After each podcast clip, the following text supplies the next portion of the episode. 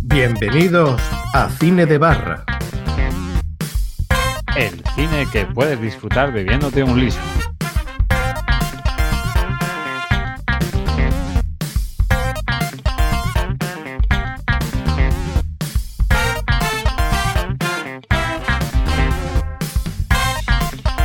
Todos y bienvenidos a la séptima temporada de vuestro podcast de cine favorito, Cine de Barra. El único podcast que podrás disfrutar bebiéndote un liso barra leño fresquito. Fresquísimo. Bueno, señores, llevamos siete temporadas. No pensábamos que fuéramos a llegar a, a los tres programas. Y ya son siete temporadas, siete añitos. Y, y siete añitos aquí dando la brasa. Y para empezar con, con buen pie en esta séptima temporada, después del parón que tuvimos, bueno, el parón entre comillas, porque grabamos más bien poco en la sexta temporada, pues qué mejor, qué mejor que empezar con un programa dedicado al Bustock 99, ese festival de música que tuvo un éxito rotundo, y de la serie documental, la miniserie documental de Netflix llamada Fiasco Total Bustock 99, y de la, la película documental de HBO Busto 99 Peace, Love and Rage. O sea, vamos, yo creo, esperemos que esto no se cumpla en esta séptima temporada. Y, y para, y para hablar de, de este festival de música nefasto, pues tenemos como desde el primer programa de cine de barra en el que también participó, a Plisken. Buenas, Plisken, ¿qué tal? Hola, ¿qué tal? Muy bien, pues nada. Aquí a ver si no, no vamos a hablar de cine. Bueno, sí es cine. Bueno, Eh, sí, es de- cine, sí, es verdad. es bueno, series cine- y documentales. Sí, series Y- documentales. ¿Y, de música? Y bueno, pues bien, la verdad que después de un verano con muchísimos, muchísimos festivales eh, en toda, en toda España, pues mira, vamos a hablar de, de festivales y de, y de fracasos. Yo pensaba que ibas a, a mencionar primero, al decir cosas nefastas y tal, iba a mencionar primero a, a, a Luigi Bercotti, pero me ha, me ha hablado a mí, pues bueno, eh, es un honor. Pues, pues nada, de- me has dado el pie para presentar a- al Busto 99 de Cine de Barra, a, a la Ayatola de los Rancios, al Aljibe de Caca, al cementerio. Terrorista del humor. al Terrorista del humor, cementerio de los chistes, la psicofonía de los directos, todo eso y mucho más. Luigi Bercotti, que ya eh, haciendo las pruebas de sonido ya ha soltado alguna de las suyas. Buenas, Luigi, ¿qué tal? Muy buenas, muy buenas. Muy, muy contento de estar ya de aquí de vuelta. Y vamos, vamos a hablar de, de música y de documentales y tal, así que de puta madre. Bueno, y también decir que aquí en Cine de Barra, también, al igual que Fútbol Club Barcelona, también tiramos de palanca y hemos hecho un fichaje estrella. Y no solamente por los comentarios de calidad que aporta, que ya estuvo en nuestro último programa de Cine de Barra en el, en el especial de verano, sino porque es nuestra, nuestro granito de arena a la apropiación cultural. Así que aquí tenemos a Chinillo. Muy buena gente, saludos cordiales. Oye, me has vendido, pero vamos, como, no sé, una cosa que no soy. Estás inventando todo. Bueno, fi- Fichaje estrella, como. bueno, es que ha sido el único. Ah, bueno, entonces sí. Ha sido el único fichaje, o sea que, que quiera o no era el fichaje estrella. Mientras no venga otro, por ahora sí soy el estrella. Bueno, bueno, no, no cerramos las puertas, no estamos para no estamos para aquí para rechazar a, a gente que, que la cosa está muy mala y con, con niños, con bebés, con trabajo, aquí el, el plantel de cine de barra cada vez va, va para abajo. Pero ya te digo, todo un honor y, y un éxito tu participación, sobre todo en ese momento en el que te acordaste de uno de los podcasters más, más famosos de, de, España y le dijiste que te comieron los huevos. Digamos que eso, eso fue muy grande. Bueno, a ver, eh, fue una proposición, él puede hacerlo si quiere. El que no sepa de qué estamos hablando, que se vaya al especial de verano y, y lo escuche. Bueno, vamos a, a, meternos ya en harina, como diría Pocholo. Y lo primero que quiero deciros, eh, ¿habéis visto los documentales? Por orden de presentación, venga, Pliske. la serie documental de Netflix, sí. El, documental, el primer documental de HBO, no. Bueno, pues mira. Eh, primero uno, uno de dos. Luigi. Sí, yo me vi ambos. Me vi ambos en su momento. Chinillo. Yo, el de Netflix, no. Y el de HBO, no. Vale, pues mira, eh, está, está, muy bien. Pero bueno, no importa porque digamos que tú dominas bastante de, de música, de festivales y de, y de, los grupos que actuaron allí. O sea que tenemos eh, casi casi un empate, ¿no? O sea, Plisken 1, eh, Luigi 2, eh, Chinillo 0. Yo me he visto los dos dos veces, o sea que lo, lo compensamos. ¿Y qué os pareció a los que lo, lo, habéis visto? Porque yo vi muchos comentarios en redes sociales sobre, sobre todo comentando lo que decía lo que decía uno de los promotores criticándolo más que la organización y lo que ocurrió, sino los comentarios de los promotores y a raíz de ahí, de ahí me dio la, la curiosidad. Y tengo que decir que no, no causó la impresión que yo me esperaba, porque lo normal hubiera sido que cuando vi estos documentales y todo lo que ocurrió, se me debería haber quitado la gana de ir a festivales y este año he ido dos. O sea que, que de hecho, uno eh, al que primero fui me compré la entrada justamente después de ver esto porque me entró ganas. o sea que masoquismo puro. ¿Qué me decís? Bueno, eh, yo creo que la verdad que comentarios y tal en redes sociales, pues no, no, no he visto nada. Quizás lo único que, que me que he echado falta en el de Netflix es que salieran hablando los propios Limbic, porque eran muy aludidos y tal, y, y, y, poco más. Pero bueno, no sé, ya después cuando nos no, metamos sale, más en... sale su antiguo, sale su manager, ¿no? El que era manager en aquella época. Ya, ya. Pero bueno, yo escucho, yo en, en, otra, en otro documental sobre música metal y de nu metal, eh, sí escuché a Fred Dars a, hablando y tal, y bueno, quizás podrían haber, haber salido. Pero bueno, ya después cuando nos metamos más en, en Fariña, pues, pues hablaremos de, del tema. La cosa es, bastante curiosa porque a mí me da la impresión que el documental de Netflix bueno, me da la impresión, ¿no? Evidentemente de, eh, la serie documental son tres episodios de aproximadamente unos 50, 55 minutos cada uno y tiene mucha más duración que el documental de HBO. Pero salvo un aspecto que luego, luego decidiremos en él, eh, creo que el de HBO es más completo. Eh, enfocan más puntos de vista y puede sacar una, una idea mayor.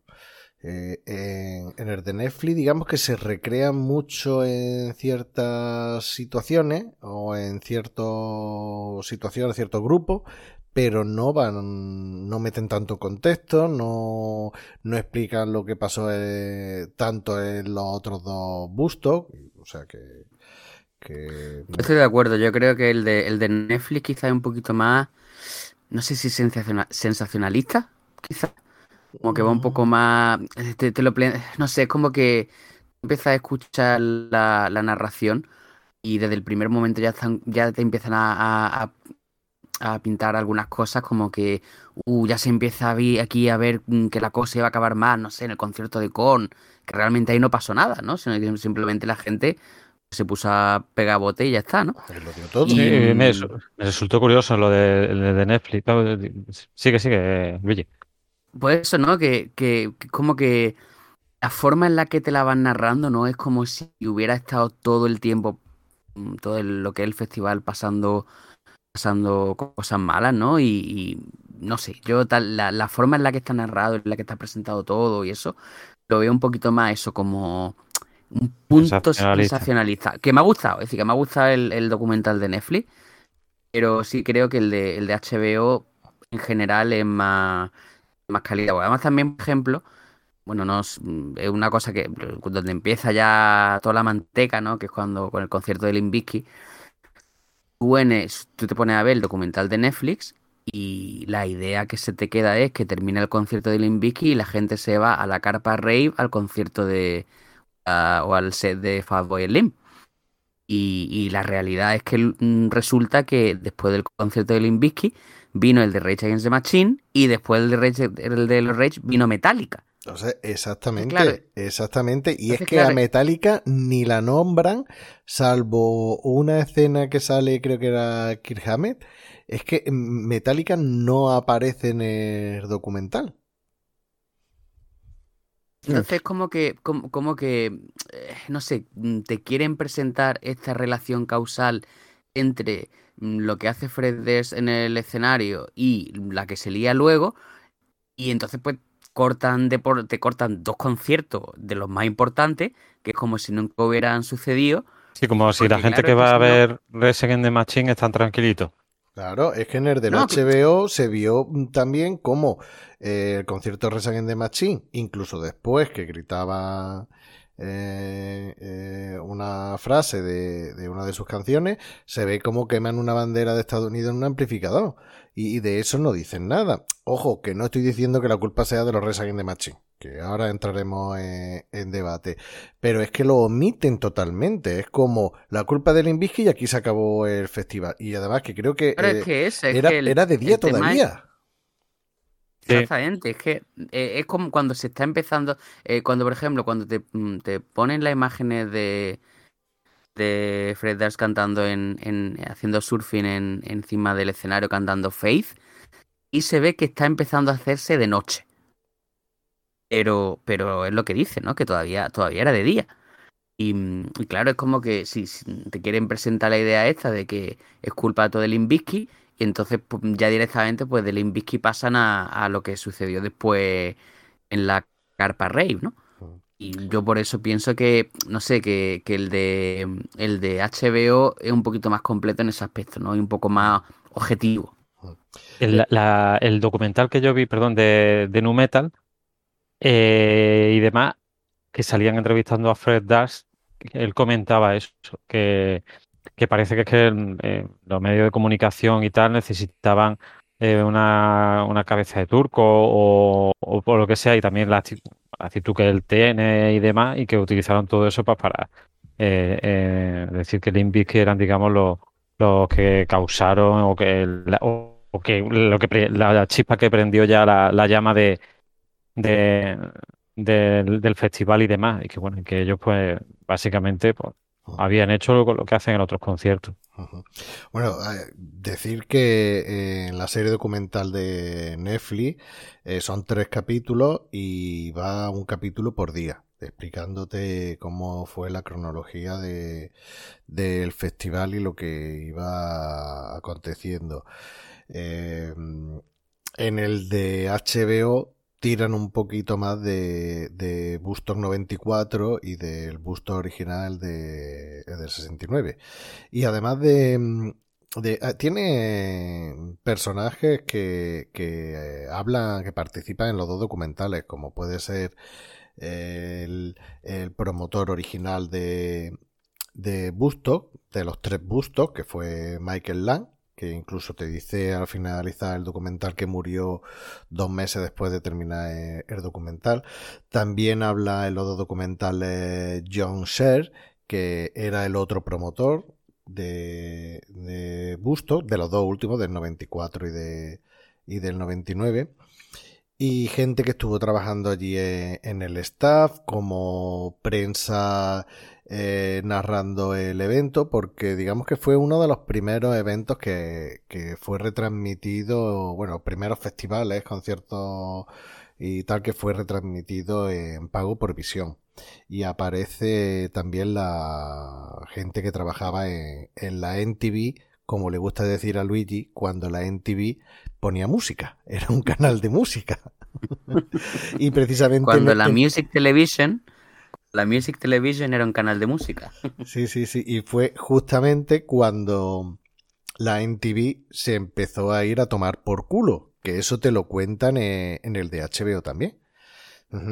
Bueno, si, si queréis, vamos a empezar por el busto original, el busto del 99, porque a mí una cosa que yo no conocía, que me enteré por el de HBO, fue que, que yo tenía la imagen idílica de que el busto 99, además de Jenny Jo- 39. ¿Eh? 69, eso. eh, eh, patas para arriba, patas para abajo. Que el busto original, que había sido un éxito. O sea, un, e- bueno, sí, fue un éxito, pero que fue todo idílico. O sea, Joe Cocker, Jimi Hendrix, Janis Joplin, eh, Hacía amor. eh, amor y, y mucha droga. Que, que, por cierto, se, se- estamos en- se cumplió hace unos años el aniversario, ¿no? De. ¿No, Luigi? ¿Tú eres el que comparte esa mierda en el grupo? Sí, sí, sí, se, se, se, se dio el, el aniversario de cuando, de cuando se publicó en, bueno, de cuando se retransmitió en televisión española el vídeo de Don José Tojeiro, grande de España. Y lo que, lo que no sabía es que Busto había sido también, el, Busto original había sido también un, un, un desmadre, en el sentido de que eh, murió gente, de que también hubo la, o sea, la Guardia Nacional tuvo que llevar comida para tanta gente porque le van a liar, que había un grupo, no sé si llamarlo terrorista o toca pelota o, o tal, que, que le dio por quemar puestos de comida porque decían que el precio era muy caro, cosa que se, se repitió luego en el del 99. Y, y que también se lió pardísima porque quemaron un montón de puestos y tal, pero las imágenes que nos pone o los resúmenes o lo que se vio en el documental de Busto era todo la caña y no fue tal cosa. Yo no tenía idea de eso, por ejemplo. Yo tampoco, yo igual, yo cuando vi eso en el de HBO digo, ah, coño, pero que, también, vamos, que, también cocieronaba en ese, en ese festival, ¿no? Y eh, me resultó, me resultó también sorprendente. Yo, yo había escuchado que había sido, vamos, que para la organización y demás fue un fracaso, eh, porque, vamos, en deudas y todo eso, porque se desmadró el tema de la, de la afluencia de gente, que quitaron vallas o no pusieron las vallas suficientes y tal, entonces fue muchísima gente y, y eso que, y que fue un, y que fue una, a nivel económico fue un, un, de- un desastre. Y, y bueno, eso, eh, imaginaros, muchísima gente y muchísima, como habéis dicho, habéis dicho, droga y, y demás, pues ahí seguramente que tuvo que haber eh, mm, y violaciones y tal. Lo que pasa que, bueno, seguramente que no, no, no se habrá filtrado y cosas así. Pero ¿Puedo- yo sí he escuchado algo. Prostitutas. ¿Puedo hacer un inciso? Sí, sí, por favor. Eh, soy el único que no ha pasado eh, por alto la descripción chabacana que ha hecho Benal sobre el 69, describiéndolo como patas para arriba, patas para abajo. Mira, a eso te va a Que tiene su, contestar tiene su, tiene su porqué. Es A que eso- tiene su porqué. A eso te va a contestar Plisken. A ver. Tiene su porqué. Eh, el- en, el, en el poblado, eh, en el poblado del, del que somos Benal, Benal y yo, eh, los sábados por la noche, en la discoteca del pueblo, eh, siempre se, se hacía un bingo. Entonces, bueno, cuando llevaba ya un rato allí con la música y tal, la gente ya estaba calentita con las copas, pues paraban y ponían el, el bingo. Y entonces, pues siempre, casi todos los, los- los números tenían una, una descripción. Eh, por ejemplo, el 11, las chimeneas de Rute. La chimenea de Rute. Eh, exactamente. Eh, el 33, La La edad de de Cristo. eh, el 15, la niña bonita. Niña bonita. 22, Eh, los dos patitos. Los dos Pues, patitos. pues sí, seguramente, sí, sí. sí, sí. Uh, eh, decía un, un peladillo. eh, de los chicos, de los chicos, los de los chicos. El 1 o el 2. El uno, Eh, el Whippity. claro, y, y decía, la- ¿cuál era? ¿La, la gemela? O algo así. Había una que era. No, ya no me acuerdo. Oye, y el 69, el 69, pues era el que decía patas para arriba, patas para abajo. Entonces, pues se ha quedado, se ha quedado ahí. Las 12, Eh, la hora eh, de comer. El, el 66, Las preñajillas. las preñadillas. Espero que, que- que esa persona haya escrito un libro por lo menos, ¿eh? Bueno, y claro, y, Bueno, el y- tío tenía más años que Antequera y, y decía siempre, mi edad, mi edad, mi edad. El Mi edad. 25. ¿sabes? Que, y que y entonces pues decía, decía eso, intentaba decir cada número, pues, pues, pues una cosa. Y nada, pues tú te esperabas que terminara el bingo, porque casi nadie, casi nunca te tocaba ni la línea del bingo. Pero esperando bueno- siempre a que el que le tocaba la línea, exactamente, al que le tocaba la línea lo abucheaba y al que le tocaba el bingo lo abucheaba mucho más. Y cuando ya salía la línea y el bingo estaba la bola loca, que la bola loca era, si, la- si te salía, pues era una copa gratis, un pelotazo gratis, un liso fresquito gratis. Entonces había, había veces que se, eh, se veía a veces a la gente que tiraba el cartón y la gente, no, no lo tire, buscando en el suelo los cartones. Sí, había alguna bola loca suelta por ahí y podía tomarte de balde o baldis alguna copa. Así que bueno, una- un saludo a todos nuestros compañeros Y yo me lo no- bebo de Baldis. que no han podido participar. Pues entonces, por eso el patas para arriba, patas para abajo. Aunque a mí el que siempre me ha llamado mucho la atención era la hora de comer, las 12. Digo, coño, la hora de comer las 12. Pero bueno, en el campo, pues cuando te levantas muy, muy- muy temprano para ir al campo, a las 12 ya tienes mucha gusa. Muy trempano. Muy temprano, exactamente. La verdad que os envidio. Tiene toda la pinta que me he perdido el mejor bingo de, de la historia, ¿eh? No te creas, ¿eh? No te creas. Si No. no, si, eh, allí no había nadie. Si hacían el bingo para que la gente fuera a la discoteca a emborracharse. Hombre, pero tenía su momento el, el- el bingo, la verdad. y luego te, ponía, luego te ponía Prodigy y los Chemical con suerte. ¿eh? Sí. eh, ¿Eh? Y si no, si no había suerte, pues lo mismo te ponía. Camela. A lo mejor.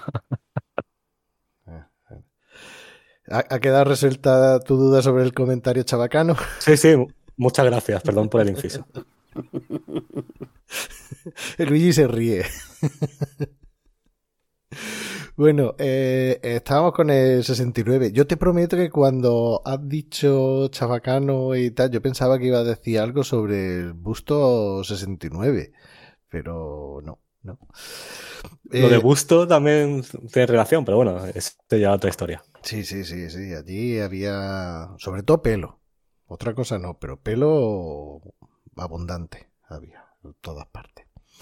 Eh, bueno, ¿qué más me decís de ese busto 69, el busto original?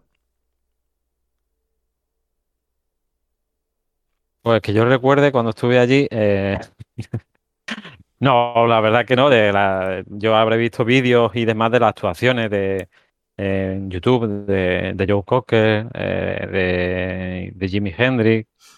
Y, la verdad que, se veía que estaba de puta tuvo que estar de puta madre a nivel musical y demás. Bueno, y la gente en experiencia eso pues dice que fue algo insuperable.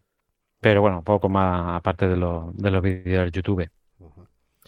Y de, de ese busto original de 69, en el año 94 hicieron otro, pero que salió Regulinchi también. O sea, era el, siguiente, el segundo busto y también salió Regulinchi. Lo organizó el señor Lang porque el señor Lang era el que tenía, el que había organizado el primero y el que tenía, digamos, la marca. La marca de busto, por No, eso lo él la que- podía hacer. de que salió Regulinche relativo, ¿no? Según, a ver, Sí, para porque- los porque no murió asistentes salió gente, de ¿no? puta madre.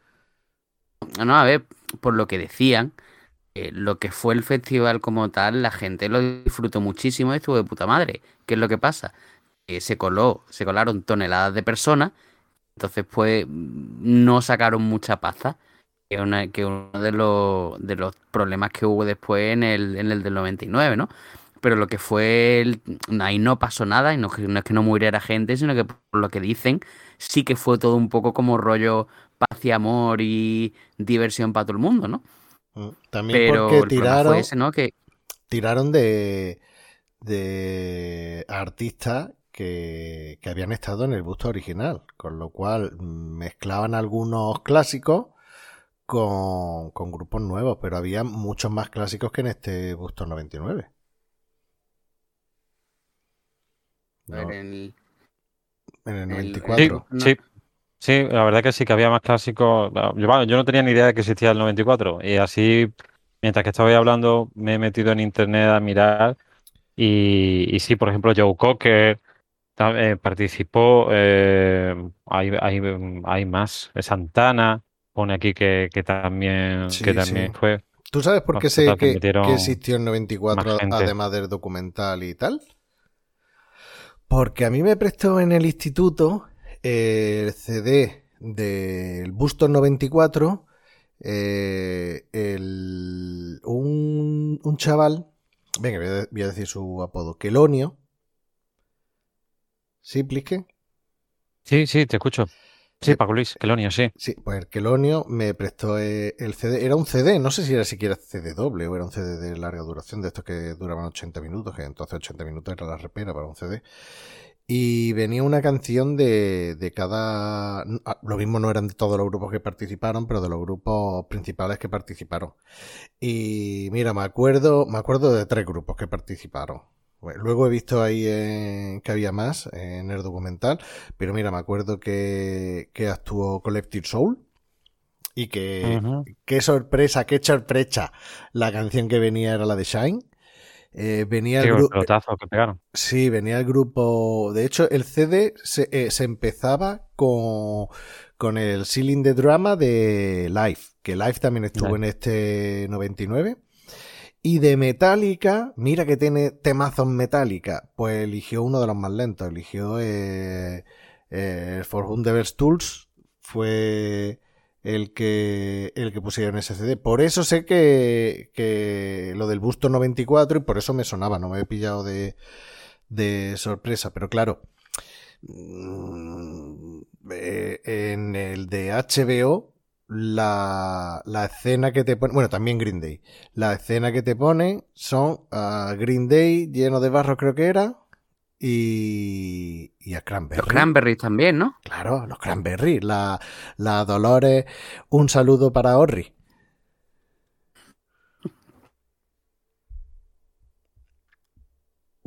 Que vaya, vaya tela, lo poco que me gustan los, los Cranberry.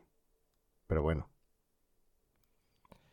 Eh, Luigi, ¿qué tenés que decir del D94? No, Eso, que, que, a ver, que realmente el, festival, los asistentes, no sé, yo creo que no se quedaron con la, con la impresión de que fue un, de que fue un desastre ni nada de eso. Lo único es que los organizadores dijeron, "Mm, tío, pues es que se nos ha colado mucha gente y hemos, le hemos sacado poca, poca rentabilidad al asunto, ¿no? Y entonces, claro, un- eh, tuvo sus problemas, pero según para. Sí, pero también fue que cayó una tromba grandísima de agua, estaba todo embarrado, en los tres días no paró de, de llover, de hecho se rompió, se rompieron las barreras, no porque la echaron abajo o tal, sino de la misma lluvia que no soportaron y, y la peña pues, pues se coló porque se podía colar. Ya, no jodas que en el Busto 94 es cuando Night in Night se, se emba- embarraron y salieron a actuar. Joder. Pues, pues sí. Vale, vale, vale. Pero no- yo sabía que habían hecho eso, pero no. Pensaba que era en, un- en otro festival de música, no sabía que era en el, en el de, en el de Busto 94. Qué guay. Y luego, claro, tuvieron, eh, eso era también en el campo, como los otros dos, y debido a, a esto mismo, a, a la lluvia y que se rompieran las barreras y tal, decidieron buscar un sitio para hacer eh, el tercer Bustock, un sitio donde pudiera estar la peña y sobre todo donde no se colaran y que le saliera rentable económicamente, ¿no? Entonces tuvieron la brillante idea de, eh, en una base aérea norteamericana que había cerrado, dijeron, pues esto es el sitio ideal para hacer un festival de amor, de paz y amor, una base militar. Y, allí lo montaron, con dos cojones, en el estado de Nueva York, eh, en Roma, bueno, en Roma, y con dos cojones lo montaron allí. Y al principio era todo paz y amor y buen rollismo entre los integrantes de los promotores y toda la gente que estaba trabajando allí. Crearon un muro alrededor de, de lo que iba a hacer la zona del festival para que la gente no se colara, decorándolo con murales, eh, pintura que recordara al busto original. Eh, pronto se dieron cuenta los más jóvenes que eso era para ganar dinero, porque otro problema que tuvieron es que eh, lo que era el tema de la comida y la bebida no lo llevaba el propio festival, sino que lo llevaba una empresa externa y claro, los precios de hace 22 años, bueno, 23 años, ¿no? Luigi, tú que eres el experto. ¿23 años? Sí, el, sí, en el 23 años, porque estamos hablando del Nuestro experto 99. en economía. Ujú. en economía temporal. Pues, pues los precios de hace 23 años a día de hoy son caros. O sea, que- Incluso, ento- incluso entonces lo eran, vaya, que... Claro, o sea, si- que- si, entonces lo era que- y, ahora son caros, pues imagínate en aquella época que era una pasada. ¿Cuánto decían que valía una botella de agua? Eran 8 dólares o una cosa así, ¿no? Depende del día. El primer día empezaron a valer cara y el segundo más cara todavía y el tercero ya era inasumible. Vamos, que salió un nota con una botella de agua y un un bol chiquitico de, de ensalada y dice, me he gastado 12 pavos. Digo, joder, qué clavada. Como dices tú, madre mía.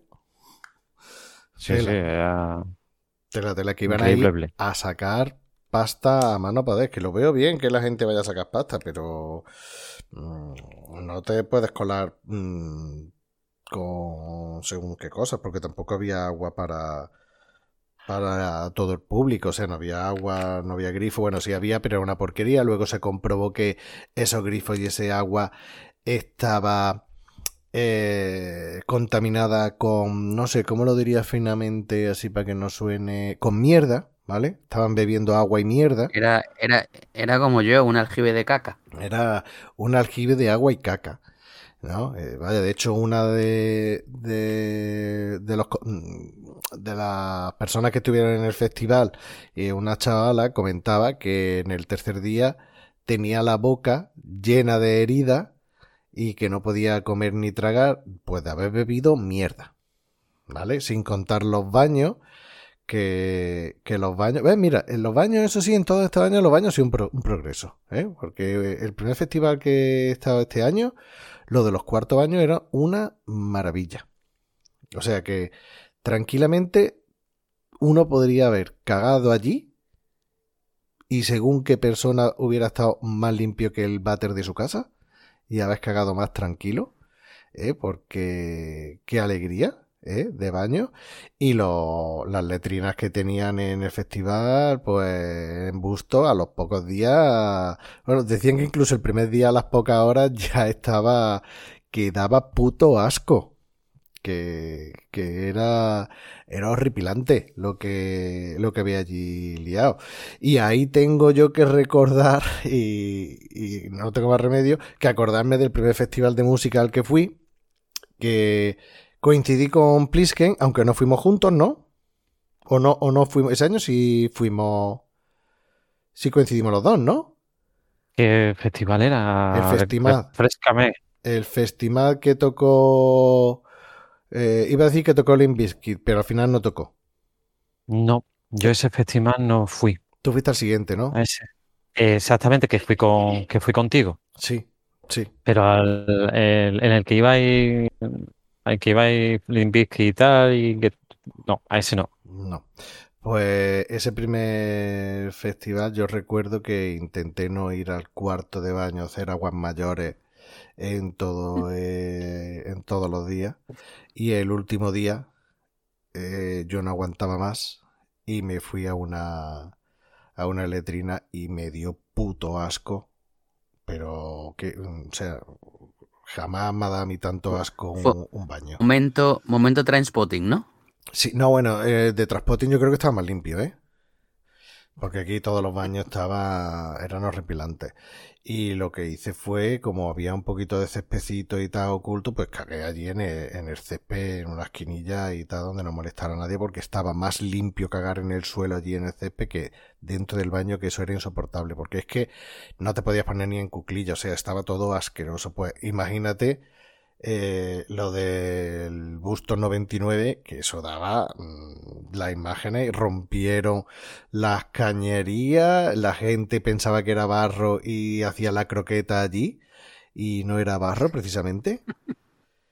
Era... vaya, vaya. Entonces, claro, luego le echamos la culpa al Limbisky, pero estamos diciendo que la bebida era eh, prohibitiva en aquella época eh, por el precio, que casi no había fuentes de agua, que...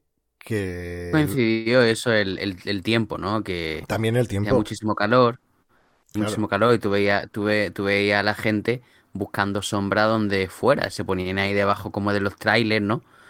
Eh, Un chambao. y- Sí, no, sí, pero incluso de estos trailers donde, pues, que tienen, supongo que tenían material, equipamiento, lo que sea, eh, tú a la gente tumbada debajo, ¿no? Porque mm, tenía pinta que hacía mucho calor y, claro, sin una puta sombra, porque está en una base militar donde lógicamente no hay ni un árbol ni, ni mierdas parecidas, pues, pues la gente estaba mm, que no podía más con el calor. Es que eh, eh, así hablando de esto, me acuerdo del, documental que está, de- que empiezan a hablar de la sociedad americana de finales de los 90, de la juventud y tal, que por determinadas películas o determinadas cosas, porque como que era más propensa a la violencia, que no era como la, la del 69 y tal. Claro, y tú tú ves el documental y dices, mm, a ver, eh, una pista de un- una base militar a 40 grados, el agua cara, eh, la tubería, eh, la letrina llena de mierda, sin sombra, en fin, mm, dices, má- má- más, que la, la sociedad, por así decirlo, o la juventud que se reunía allí, o la droga, o el Limbisky, pues era más, más que nada las condiciones a las que parecía un experimento a las que estaba sometiendo a- allí a la, a la Hombre, yo, gente. yo creo, yo creo que es que un poco una, una combinación de todo. Es decir, el, yo creo que tampoco, tampoco mm, conviene eh, despojar de responsabilidad por completo a la gente que lo hizo, ¿no? Es decir, No, que- yo no te estoy diciendo despojar no, de no, responsabilidad, pero, pero que, que digamos que enfrentan, eh, bueno, o lo que yo entendí, la sociedad, la juventud, eh, como que si estuvieran de- defraudados o, o- o que con ganas de violencia, algo así, eh, vamos, lo que yo entendí. Y digo, no, sí, a eh, ver, sí, lo a que, ver, lo yo que- lo que he estuve en el festival cuando se lió Parda y yo qué sé, ¿sabes? Que yo no creo, no sé, yo- fue la situación más que nada, bueno, aunque Bueno, también luego, ent- entraremos, Vale, luego vale, sí, sí. entraremos porque, porque Chinillo En también Farina, estuvo sí. en ese mismo festival. Y, y quiero después vuestra aportación o comparación con, aunque fue con seis años de, de Messi, pero la comparación entre ese festival 2005, donde se lió Parda, y este busto. Bueno, se lió mini pardilla comparado con, con el busto 99.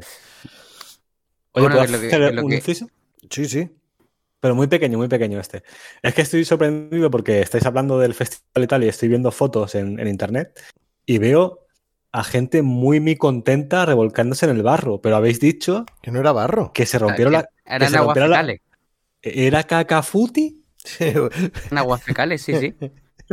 Pero, ¿Y por qué están tan sonrientes, tío? Porque Que no sabían que eran aguas fecales. ¿Pero no huele? Yo qué sé. Pero es que al parecer No sé, ol- tío. olía todo el recinto. Porque desde el segundo día, el primer día era todo idílico, todo maravilloso y tal, pero desde el segundo día, cuando se levantaron, estaba todo el recinto lleno de basura. Sí, no Absolutamente. habían, eh, la empresa encargada de la- del tema de recogida de basura, de, de las letrinas y todo eso era una, una subcontrata, una subcontrata para abaratar costes y demás.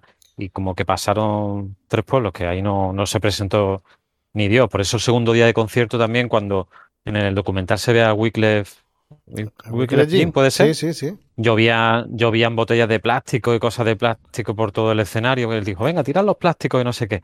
Pues porque no, no se recogía nada y aquello era un, wow, una, una mierda.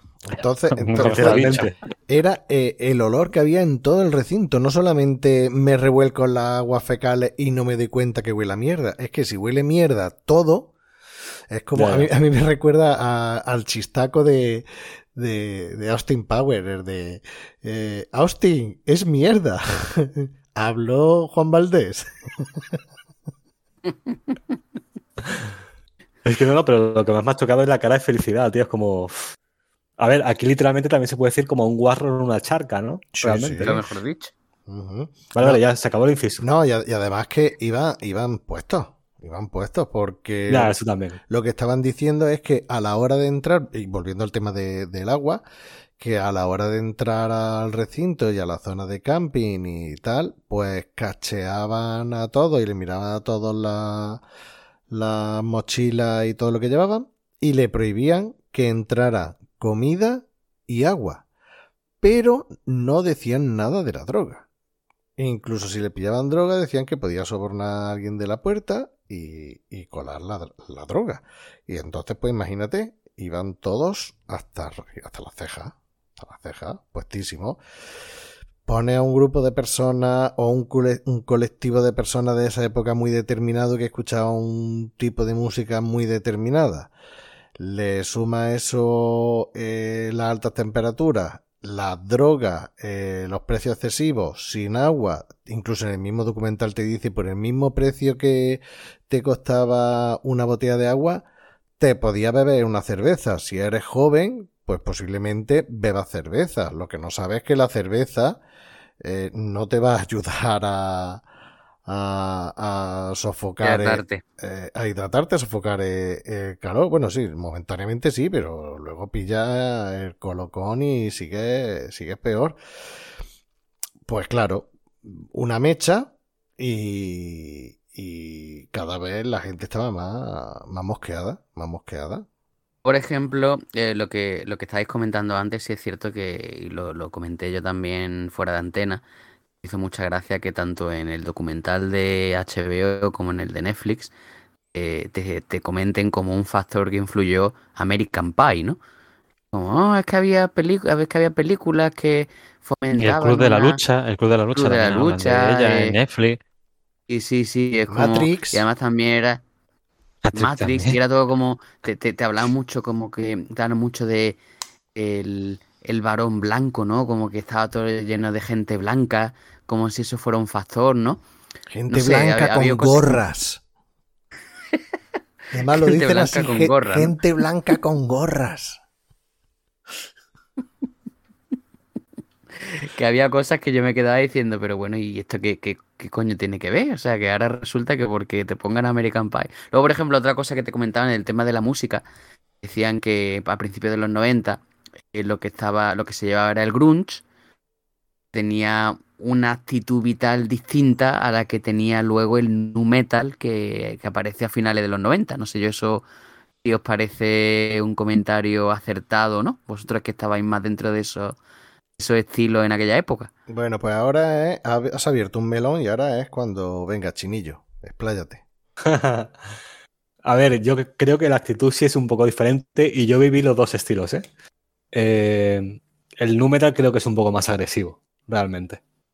Pero, hombre, obviamente también depende de la persona, depende de tu círculo, depende de cómo sientas la música y cómo te quieras meter, hasta dónde te quieras meter, ¿no? Pero Yo te, No di- sé. yo te digo una cosa. Yo te digo una cosa. Yo he estado en bastantes festivales y en bastantes conciertos de, de bandas de nu metal. En varios de ellos hemos coincidido. Y el buen rollo que yo me he encontrado en los festivales de metal y de rock o en los conciertos. No lo he encontrado en otro sitio. De hecho, también he estado en fiestas por supuesto. en fiestas de música dance o, o, mm, como diría Plisken, bre- eh, como diría Plisken, Brett bueno y, y no tiene nada que ver. No tiene nada que ver. No. La gente va mucho más enzarpada y mucho más agresiva y a mí no me mire y tal. Y en los de. O, o un concierto de siempre así, yo creo que es más peligroso. Bueno, un concierto de siempre así. no ahí sí que hay droga. Mira, os puedo decir una, una curiosidad. Mi hermano tiene un restaurante y está muy cerca del castillo Fuengirola y hace muchos conciertos allí, como ya sabéis. Entonces, cuando hay concierto, pues va mucha gente, ¿no? Dice que la gente que más educada, que mejor se comportan, son los heavies. Cuando hay conciertos heavies, eh, están más alegres ellos, ¿sabes? Porque dice que los demás son para echarlos a todos. Imagínate. Claro, claro. Yo no sé qué también, eh, por ejemplo, una de las cosas que salen en el, en el documental de Netflix, era un tío que dice, no, yo estaba ahí, yo tenía 22 años, estaba ahí en la reunión de, de, mm, de, pues, de la otra organización previa y tal, y entonces yo de repente miré a los grupos que se habían traído y, y, y le decía, tío, pero ¿habéis visto lo que habéis juntado? Porque los demás eran como más, mayores, no estaban dentro de la música que escuchaban los jóvenes, entonces pues no sabían que era música como muy agresiva y tal. Y yo, yo estaba, cuando escuchaba eso, yo pensaba, "Mm, pero a ver, tío, no sé, es que mm, aquí parece que como si Limp Bizkit, Korn, eh, los Rage, Metallica, etcétera, mm, tuvieran un historial delictivo y de conflicto en todos sus conciertos o algo, no, no, es decir, eh, ha habido con- miles de conciertos de estos grupos, ha habido muchos festivales y donde se ha liado ha sido en ese, es decir, yo no, es que te lo pintaban como si juntar a Limp Bizkit con eh, Rage Against the Machine, Metallica, etcétera, fuera una temeridad. Y- Hombre, como- no o, me lo o- o parece. si hace, pero a ver, que eso no tiene sentido. Es como si hace un festival de música y te llevas a, a Cannibal Corpse y a grupos de estos de, de metal extremo que sabe que lo que cantan son burradas como cerros, pero no se te va a liar ni va a haber eh, violencia así porque así. Hombre, mira, eh, no voy a decir que tienen razón, pero algo parte de razón, entre comillas, tiene, mm, salvando la distancia. Vamos a ver, yo recuerdo el resumen del primer Festimat que pusieron cuando en la televisión eh, analógica ponían programas musicales y salía música, pues hicieron un breve resumen del Festimat. Claro que en aquella época el festival fue el primer gran festival que hubo aquí eh, en España. Y entre otros grupos vinieron Cypress Hill como cabeza de cartel, que Cypress Hill ahora pues mm, no sería cabeza de cartel en ningún festival aquí en España. Sería un gran grupo, pero no sería un cabeza de cartel. ¿Qué es lo que ocurre? Que creo que también fueron Resagen de Machine. eh, Estaba Resagen de Machine, Cypress Hill, lo digo así de memoria pero también fueron los fresones rebeldes. Claro, está mostrando imágenes de los fresones rebeldes y se ve cómo le tiran una botella, la, una botella de plástico a la cantante de los fresones rebeldes y le dan toda la cara, deja de cantar y después sigue cantando. No estoy diciendo que eso esté bien. Lo que pasa es que si todos los festivales, o sea, que si todo el festival tiene una línea marcada de una serie de grupos. Eso es un, es un descerebrado, ¿no? es- Sí, sí, pero te voy a decir que si tú me pones a los fresones rebeldes, que te digo yo, entre Cypress Hill y Against the Machine, por ejemplo, Vale, eso sí. pues... Se pone hace tan gana, ¿no? O pones a Zetangana. Bueno, no voy a decir nada de Zetangana porque hay un miembro, con perdón de la palabra, del grupo que... o, o varios que le, le mandaron todo su respeto. O sea, ahí queda la cosa. Si se siente aludido, aludida, que, que se atreva a participar en el programa y, y diga lo que opina. Que también, tío, los nombres que se ponen, yo creo que incitan un poco a la violencia. Si te llamas fresones rebeldes o, o C Tangana, es que ya te gana de liarla, tío. En cambio, yo qué sé, un nombre normal como Cannibal Corpse, pues cuerpecitos normales y ya está, tío. No, Claro. O, o Carcas, claro, tío. De Slayer. Slayer, claro. Ah, en- of Death, La canción de, Es que son ganas de también de tocar la moral, tío. Yo no entiendo esos nombres. la de los Phil. Pues menos mal que no Pero bueno, que-. No, pero si, si fueron los Insane Clown Post. Oasis. En Saint Clown Poses, sí. Era un grupazo. era- eso que, era que un decían, grupazo. decían que, que cuando sacaran su disco número no sé cuánto se acababa el mundo. Sí, creo recordar eso. No sé si Chinillo mm, lo recuerda ese grupo No. o, lo, ha- o lo ha Sí, me acuerdo del grupo. Eh, Lo he seguido, pero no. El primer disco creo muy poco. No, No, tampoco ten- conozco mucho la historia. Seguía, bueno, era, era una, una cosa súper, pues súper noventera, porque tenía, era una cosa súper random, porque eran dos tíos blancos que se disfrazaban de payasos y cantaban hip hop. Eh, incluso sus bases, sus bases rítmicas tenían sonido circense y cosas de esas. Pero la verdad es que estaba, eh, estaba, si te gusta el hip hop y te gustan esas cosas, también metían guitarra, si gusta el hip hop y esas cosas, pues estaba, estaba curioso. Y lo que tenían era, eh, como en cada disco, no sé si sacaban discos como churros, yo ahí ya me pierdo. En cada disco te venía eh, como un huequito de todos los discos que iban a sacar y decía que cuando llegaran el disco, vamos a poner que era el octavo o el quince, pues que se iba a acabar el, mundo. Pero la verdad es que estaba, estaba curioso. Yo recuerdo una canción, bueno, creo que el disco que tenía era el Grid Milenko, estoy diciendo de memoria, y creo que en ese disco tenían una canción que era... Eh, ¿Os acordáis de la peli el programa de televisión que se graba al final? ¿Eh? Sí, que era que salía el típico programa de citas de contacto contacto contacto contacto sí. más bien era como no, más bien era como el de como el de este como el de Jesús Puente eh, porque en el contacto contacto creo recordar que, que, los de los chicos y las chicas se veían las caras mientras que en el de Jesús Puente era, tenían una, una pared en medio y, no se veían, solamente tenían que elegir basándose en las respuestas que hubieran dado a las preguntas que hacían. Pues los Insane Clone Poses tenían una canción así, que entonces escuchaba una chavala eh, diciendo, bueno, y si tenemos la primera cita, ¿qué te gustaría que hiciéramos y tal? No sé qué, una eh, muy pispireta, ¿no? La chavalilla. Y entonces empezaban ellos rapeando, diciendo burrada. Bueno, pues lo primero que iba a decirte es lo puta y lo gorda que es tu madre. No sé qué. una, una, cosa muy, como muy ofensiva, ¿no? Pero estaba, estaba curioso, estaba, estaba curioso. Charlie, lo mismo lo traemos la canción a algún vinilo de barra. Los Insane Clone Poses. Eran otros tiempos, Benal. Sí, sí, era, era, era otros tiempos. Eran unos tiempos en los que eh, en los que Luigi, que triunfaba a finales de los 90 en la radio. ¿Qué triunfaba? ¿El qué? Perdona, a, finales de los 90, que triunfaba en la radio? Porque Limbiskit, Core, eh, Insane Clone Posey, System of a Down no se escuchaba aquí en España. O sea, no se escuchaba aquí en la España, en la radio aquí en España. ¿Qué se escuchaba en la radio aquí?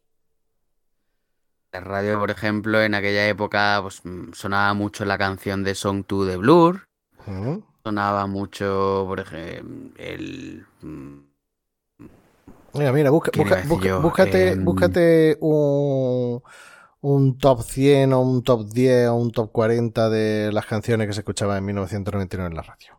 Los número uno. A ver qué es lo que salía. No vaya a Estados Unidos porque en Estados Unidos. Bueno, Backstreet Boy, Britney Spears, eh, los NSYNC, eh, Cristina Aguilera. Crispina Aguilera, sí. Jennifer Lopez, sí, sí. Eh, por ejemplo, aquí en los 40, 40 principales, mira, sale eh, U2, Sweetest Thing, eh, Whitney Houston, When You Believe, Shakira, Ciega Sordomuda, Whitney Houston, sí. ella baila sola, Broom Sprinter, La oreja de Van Gogh, Jarabe de Palo, la de la, de esta de lo, del estudio 54, lo de la peli.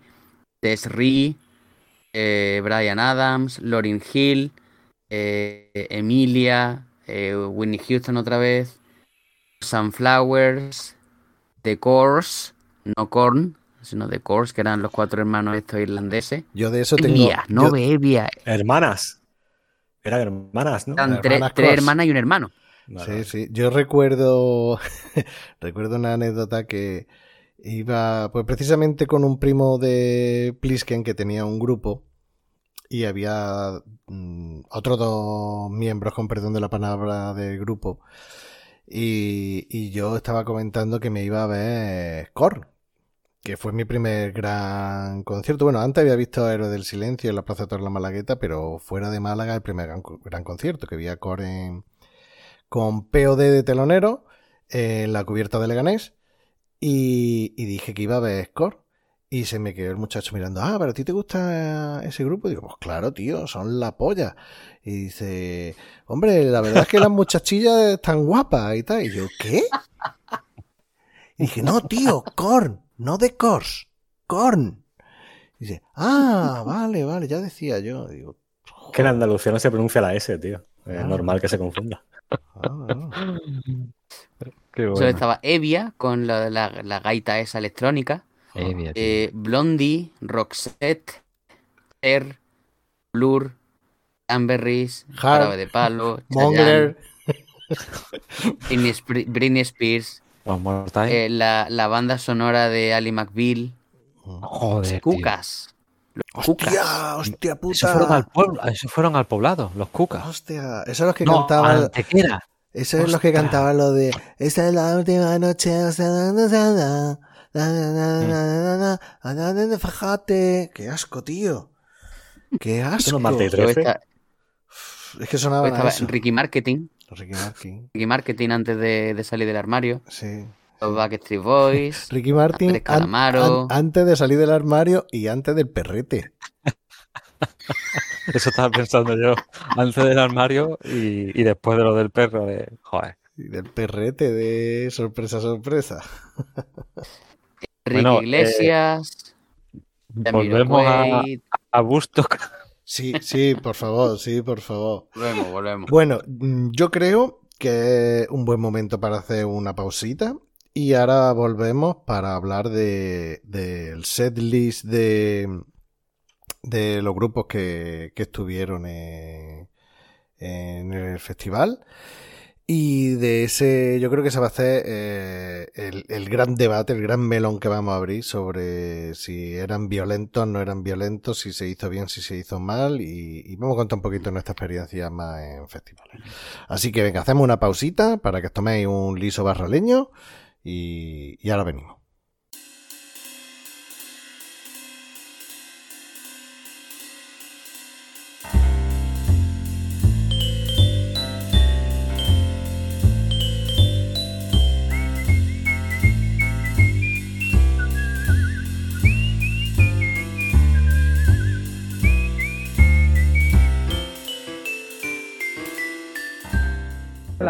Hostia, no sé qué puede, que no, no puede ser que esté hablando con el jefe de cine de barra. Justo hoy acabo de escuchar el programa de orquestaciones. Yo soy un fan de, mus- de los musicales y que hayáis acabado con el Getsemaní, vamos, vamos, loco de contento. Seguid así porque vais por buen camino. Además, para mayor información, este hombre es músico profesional, el jefe de estudio del Conservatorio de Málaga. Ojo al dato. Bueno, y, después de haber escuchado este audio de, de un oyente, de nuestro oyente Julián, que de aquí le mandamos un, un abrazo, a Bricias, como dice Luigi, eh, que las cosas como son. Se encontró, bueno, Luigi estuvo con un amigo en la feria de Málaga, ¿no es así? Sí, no, eh, surgió el tema de. No, no, no me acuerdo de cómo surgió el tema del, del programa, pero de repente me dice, ah, no, sí, yo he escuchado algunos programas y tal. Y digo, ah, coño, ¿tú no has escuchado? Y dice, sí, sí, sí, me, me escuché el otro día el de las orquestaciones, está muy guay, muy divertido, no sé qué. Y, y ya pues, cuando el cartojal fue fluyendo y me acuerdo que tú me, me mandaste algún mensaje o, o yo a ti, o no sé por qué, eh, pues digo, venga, le voy a mandar una- un audio y ya pues este se puso se puso a, a comentarte por lo que se escucha en el audio, vaya. Y, eh, y aquí tienes que hacer una fe de ratas, ¿no? Sí, bueno, a ver, él eh, comentaba en el audio que era el, el jefe de estudio del Conservatorio de Málaga, pero parece que lo ha dejado. Ya para este curso se ha quitado el marrón de encima y, eh, y ya lo, lo lleva otra persona. Bueno, pues mira, de aquí le mandamos un, abrazo, que hacía tiempo que no, que no recibíamos eh, audio de los oyentes, y este fue porque casi casi fue un atraco, porque es un audio privado, con su permiso para publicarlo, pero un audio, un audio privado. Lo he sacado aquí porque está relacionado con, con la música, y tanto que lo flipo con, con Getsemaní, de, del gran Camilo VI que como diría Luigi, no he escuchado los cinco anteriores, ¿no? Pero... Podríamos, podríamos hacer otro de orquestaciones. Pues sí, sí, el, otro- el otro, guapo. el otro día lo estuve escuchando. Lo estuve escuchando y la verdad Sí, que sí. la gente que lo escuchaba me ha dicho que estaba muy bien. O sea No, no, es que- que las canciones están chulas y son emotivas ya. eh. El chaval este estaba ahí machacándosela cuando escucho a, a Camilo Sesto en una canción cuasi heavy metal. Sí, sí, sí, sí, es que los, los agudos que, que coge el tío son una pasada. La verdad es que mola, mola. Sí, Bueno, mola, mola. Y de la música del conservatorio y de Camilo Sexto, vamos a pasar a, a decir los, los grupos que, vi- que estuvieron en este eh, Busto 99. A ver si vosotros pensáis que está compensado, no está compensado, que tuvo algo que ver en, en lo que se formó, en lo que no se formó. Que, ¿Qué os parece? Porque para mí son una pasada. Yo hubiera ido a ese a ese festival. Mira, no voy a... Sí, sí, porque Dime, dime, Luigi. iba a decir, iba a decir que una, una de las cosas que se dice en el, en el documental de HBO sale una, una chica diciendo eh, que, que era una locura mezclar eh, pues, mm, a Limp Bizkit, por ejemplo, con, con Moby, ¿no? Y que en- no había ningún universo en el que una persona que fuera a ver un concierto de Limp Bizkit y luego se fuera a la carpa Rey iba a escuchar Moby o Chemical Brothers o, o Yo sí. Slim, ¿no? Y yo, y yo pensaba, vamos, yo del tirón, yo del tirón, es que, no sé, no creo que haya... Hombre, sí es cierto que en aquella época había una cierta separación entre, digamos que los los los heavy, por así decirlo, y los, y los pastilleros, por así decirlo, se miraban con cierto recelo, pero luego había, había mucha gente a los que nos gustaban eh, ambas, ambas, ambas vertientes, ¿no? Y yo, Pero- vamos, yo sin, sin ningún tipo de problema, habría, Yo- creo que también- ver los dos. También es que estamos hablando desde nuestro punto de vista aquí en España y, y demás. No sé yo el tema allí en, en Estados Unidos cómo, cómo sería, ¿sabes? No sé si había mucha separación o no entre uno y, y otro. Yo, a ver, yo pienso igual que vosotros, pero no sé, igual a lo mejor allí es como algo más... Es posible, posible, no sé. Vamos que sí, que la, el cartel era, era tremendo, ¿no? Y gente súper variada y súper variopinta. Y todo muy chulo, tío. Bueno, ahora os voy a proponer un juego para que no, para no decir el nombre de todos los artistas y en plan coñazo la lista y tal, porque el que quiera lo puede buscar en, en internet. Voy a ir diciendo los grupos por el escenario y vosotros me decís si mola, si no mola y si lo habéis visto en directo. Y si no lo conocéis, me decís que no conocéis el grupo y, y tal. ¿Os parece bien? Correcto. Qué remedio, ¿no? Sí, eso iba a decir yo. Qué remedio. Bueno, vamos, voy a obviar los grupos del jueves, porque el jueves digamos que fue un poquito mm, de cascarilla. Así que vámonos directamente al viernes 23 de julio de 1999, donde empieza aquí eh, lo gordo. Y nos vamos, son tres escenarios. Eh, voy a empezar con el escenario mm, oeste, que sería el escenario, el segundo escenario, el es- después el escenario principal, que sería el escenario este, y por último el escenario que podríamos denominar el de la carpa pastillera, ¿vale? Que sería El este mola más. Sí, que se llama AMP3 Emerging Artist. Podría tener más nombres. Sí, todo eso. Bueno, vamos a decir el pastillero, para que nos conozcamos todos, ¿vale? Empiezo por el B, el A y el pastillero. Bueno, Spitfire. A los Messerschmitt, pero no conozco el grupo. Ese, eso me parece que el sábado, ¿eh? No, es que repiten. Que al parecer a esa hora no tenía mucha gente y lo metieron a. Venga, vosotros tonticos, mm, actuad. O como pasó en el festival, que se cayó Limbisky y actuó Biohazard dos días. Pero bueno, Biohazard mola. sí, Biohazard mola. Pero yo iba a ver. No, Limp yo, yo a Spitfire no, lo, no los conozco. Yo tampoco, la verdad. Vale. Eh, Hollander. Ni puta idea. Ni idea. Idea. Valander. Bueno, pues, pues mira, estoy viendo que, que la mayoría de estos no. Voy a ir a los que creo que pueden ser más conocidos para que no dure esto mucho. Eh, The Roots. Plique. ¿Is on Fire? No, The Roots. The Roots hacían No, no reggae, no. ¿no? Tengo ni idea, Julio. Ni idea, tío. Yo creo que sí, que idea, Roots hacia no, Rick, no. y yo creo que molan. No los conozco. Ahora, los Insane Clone Poses, que ya hemos hablado de ellos. No, Yo no he esa gente, directo. esa gente la, mm, algo escuché cuando estaba con- contigo en la universidad y algo escuché, pero no realmente no tengo. Vamos, iría a verlo, que, ¿por qué no?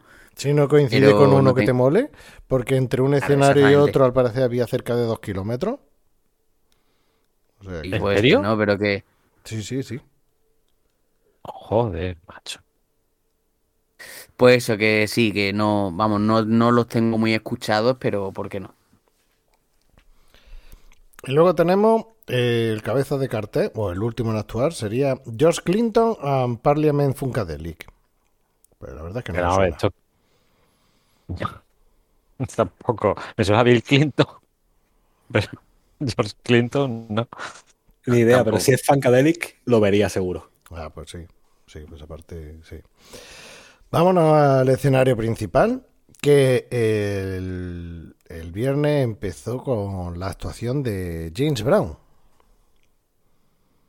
Soy mega Además, James Brown, por lo visto, no estaba, no estaba anunciado en el cartel, sino que fue una sorpresa. Por lo que, vamos, eh, por lo que, vamos, en YouTube vi un, un chaval haciendo su, su, pues su recopilado, vamos, su recuerdo de lo que fueron esos días cuando él estuvo allí, ¿no? Decía que por lo visto no, no estaba anunciado, nadie sabía que iba ahí James Brown. Y según el documental de Netflix, casi que tampoco actúa. Cierto, Oh, que estaba ahí el tío. Dame la monetario. pasta por adelantado. Hmm. Sí, guay, vamos, yo lo vería un, coño, un, artista mítico, legendario. Europa. ¿Cola? Legendario cola. Ostras. Digo, porque ha dicho cola, me cago. en- Luigi, Es que estoy intentando aprender del maestro, pero me costará, ¿eh? Me costará un poco. ay, No, no, pues esa ha estado bien. Luigi ¿eh? Esa ha estado... Bueno, después tenemos Jamiroquai. Jamiroquai, mm, yo lo vi una vez en directo aquí en Málaga con, con Luigi. Y Plisken y Luigi creo que lo han visto este año. Bueno, este año, este mes. No, no, sí, este mes, todavía estamos en, en septiembre. Ah, no, y creo, Yo- que, yo- creo que con Plisken también lo vi otra, la otra Sí, vez sí, Málaga. lo, Lo vimos los tres la otra juntos. vez que vino, sí, la otra vez que vino al auditorio, lo, lo vimos. Lo que pasa es que, bueno, no estaba en todo su, no se movía Sí, mucho el hombre porque tenía una que lesión. Estaba gordo como una nutra, estaba Vale. fanega.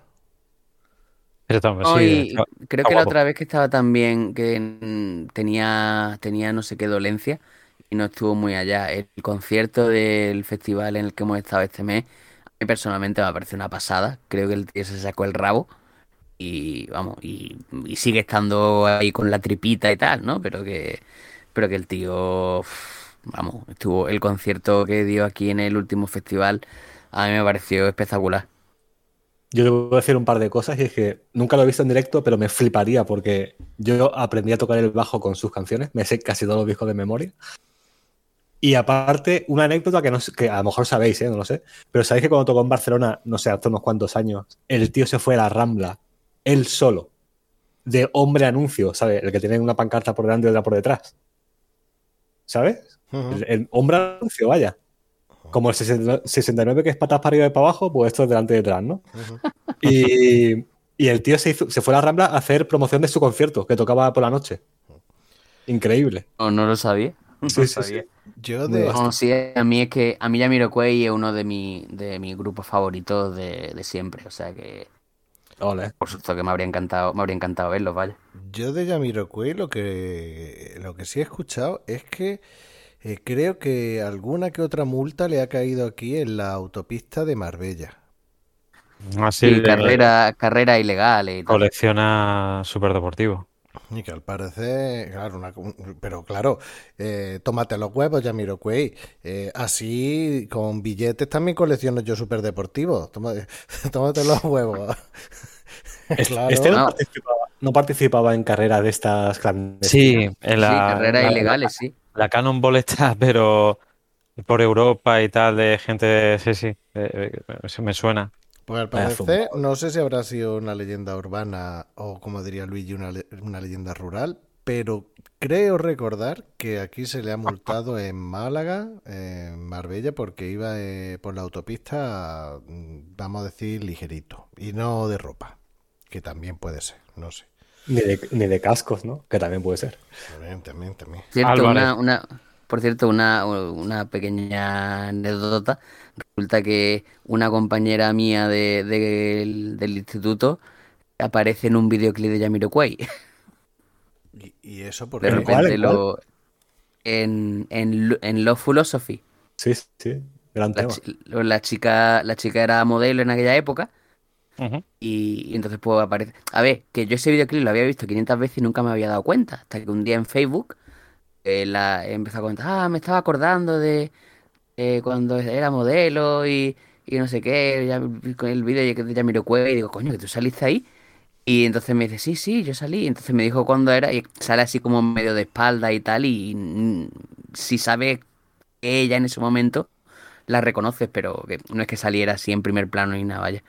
Y, pero digo, coño, sí que con los fans que soy yo de Jamiroquai. Pues Luigi, muy mal, muy mal. Y, el ti- y, de- y Ah, decía, y, muy mal. decía que iba, que, que decía que iba fumadillo el, el, el hombre.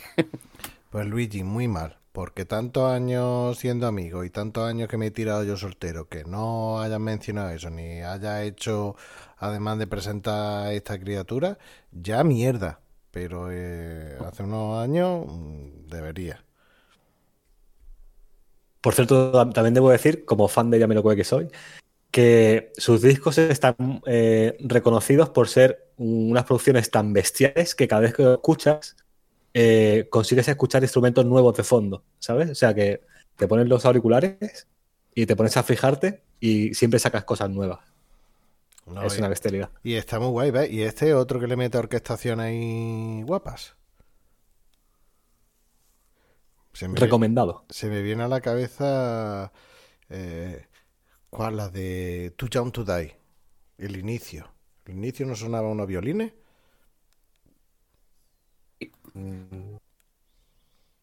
Así No sé como si era un, un principio.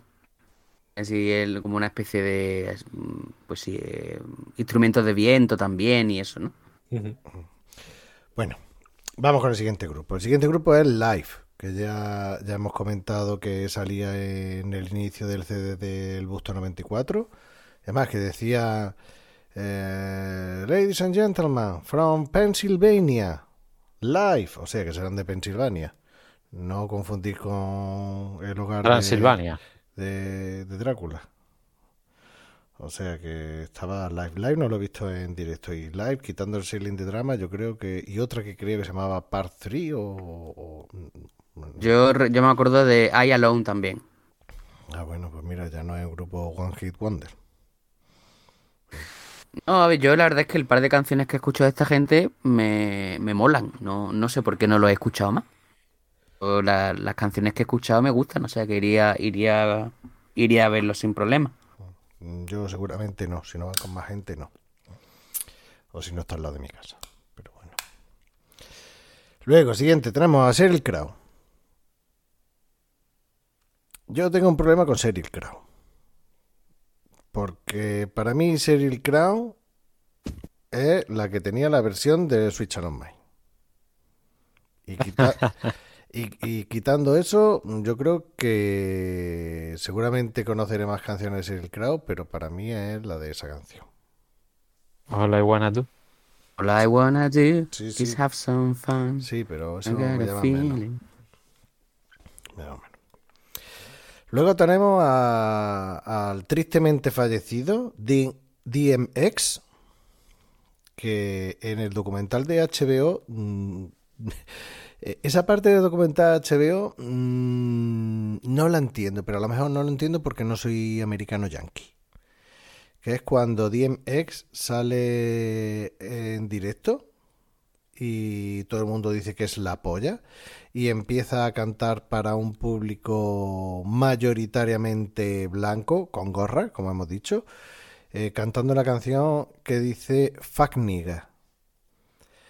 Y, y no entiendo la crítica que hay en el documental diciendo, wow, pero es que eh, esa gente que cantaba Fuck Niga eh, seguramente no dirían la palabra, bueno, la, la, palabra que empieza por N, ¿no? La palabra con N, ¿no la llaman así? La, la, la, la palabra N, sí. Bien, Dice, no dirían la, la palabra con N eh, eh, en ningún contexto, incluso si su amigo se los pidiera, y parece como si están criticando que el público cantara eso. O sea, no, no, esa parte del documental no me moló en nada.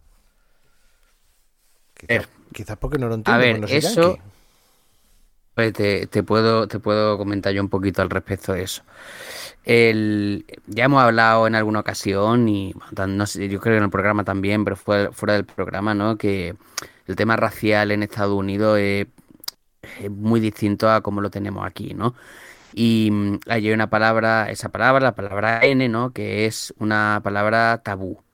Hay dos formas de decirla, una es más tabú que otra, pero que no es, no es una palabra aceptable para que la diga un blanco, ¿no? ¿Cuál es el problema? Pues que los negros se están llamando eso todo el tiempo. Y mm, entonces, claro, es como una cosa un poco contradictoria. O sea, es como lo de maricón, ¿no?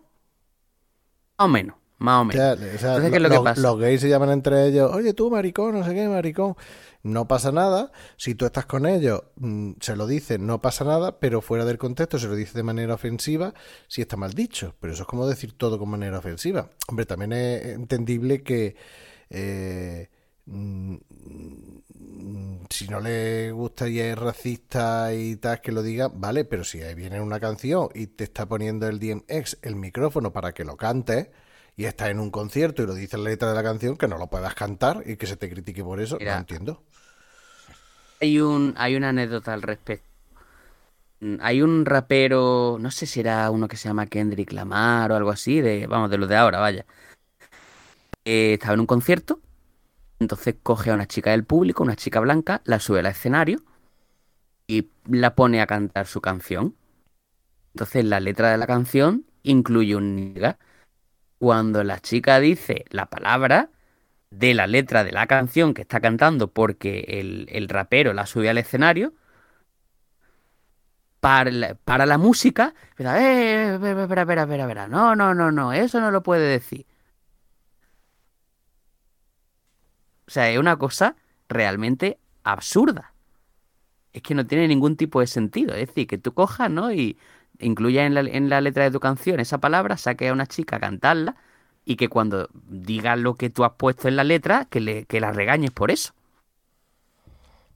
son, son, cosas que son un poco, poco absurdas, ¿no? Me parece una estupidez. Luego, bueno, una, una, una pequeña anécdota, una pequeña anécdota, bueno, yo, una, una, alumna mía, fue a, fue a echar un curso a, hace cuarto de eso a Estados Unidos y la mandaron a, a ¿no? Y entonces, pues cuando estaba allí, ella se metió en el equipo de baloncesto y en el equipo de baloncesto, pues digamos que ella era como la única blanca, ¿no? No sé si habría alguna más, ¿no? Al principio las chicas negras del equipo pues la miraban con recelo porque claro, eh, ya que ella había entrado en el equipo de baloncesto, por su culpa se había quedado una chica negra fuera, ¿no? Entonces pues al principio la veían un poco, así la miraban con suspicacia, ¿no? Pero al final pues, se acabaron haciendo amigas y todo el rollo. Entonces resulta que el equipo iba a meter una, una mascota, en, iban a meter una mascota para el equipo y tenían que ponerle un nombre.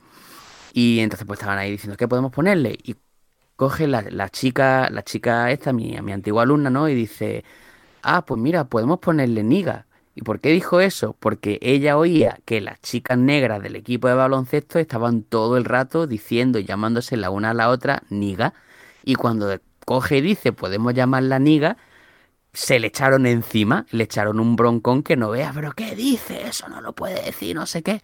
O sea que imagínate, es que son cosas un poco, no sé, que hay que, no tienen nada de cintura en ese, en ese aspecto.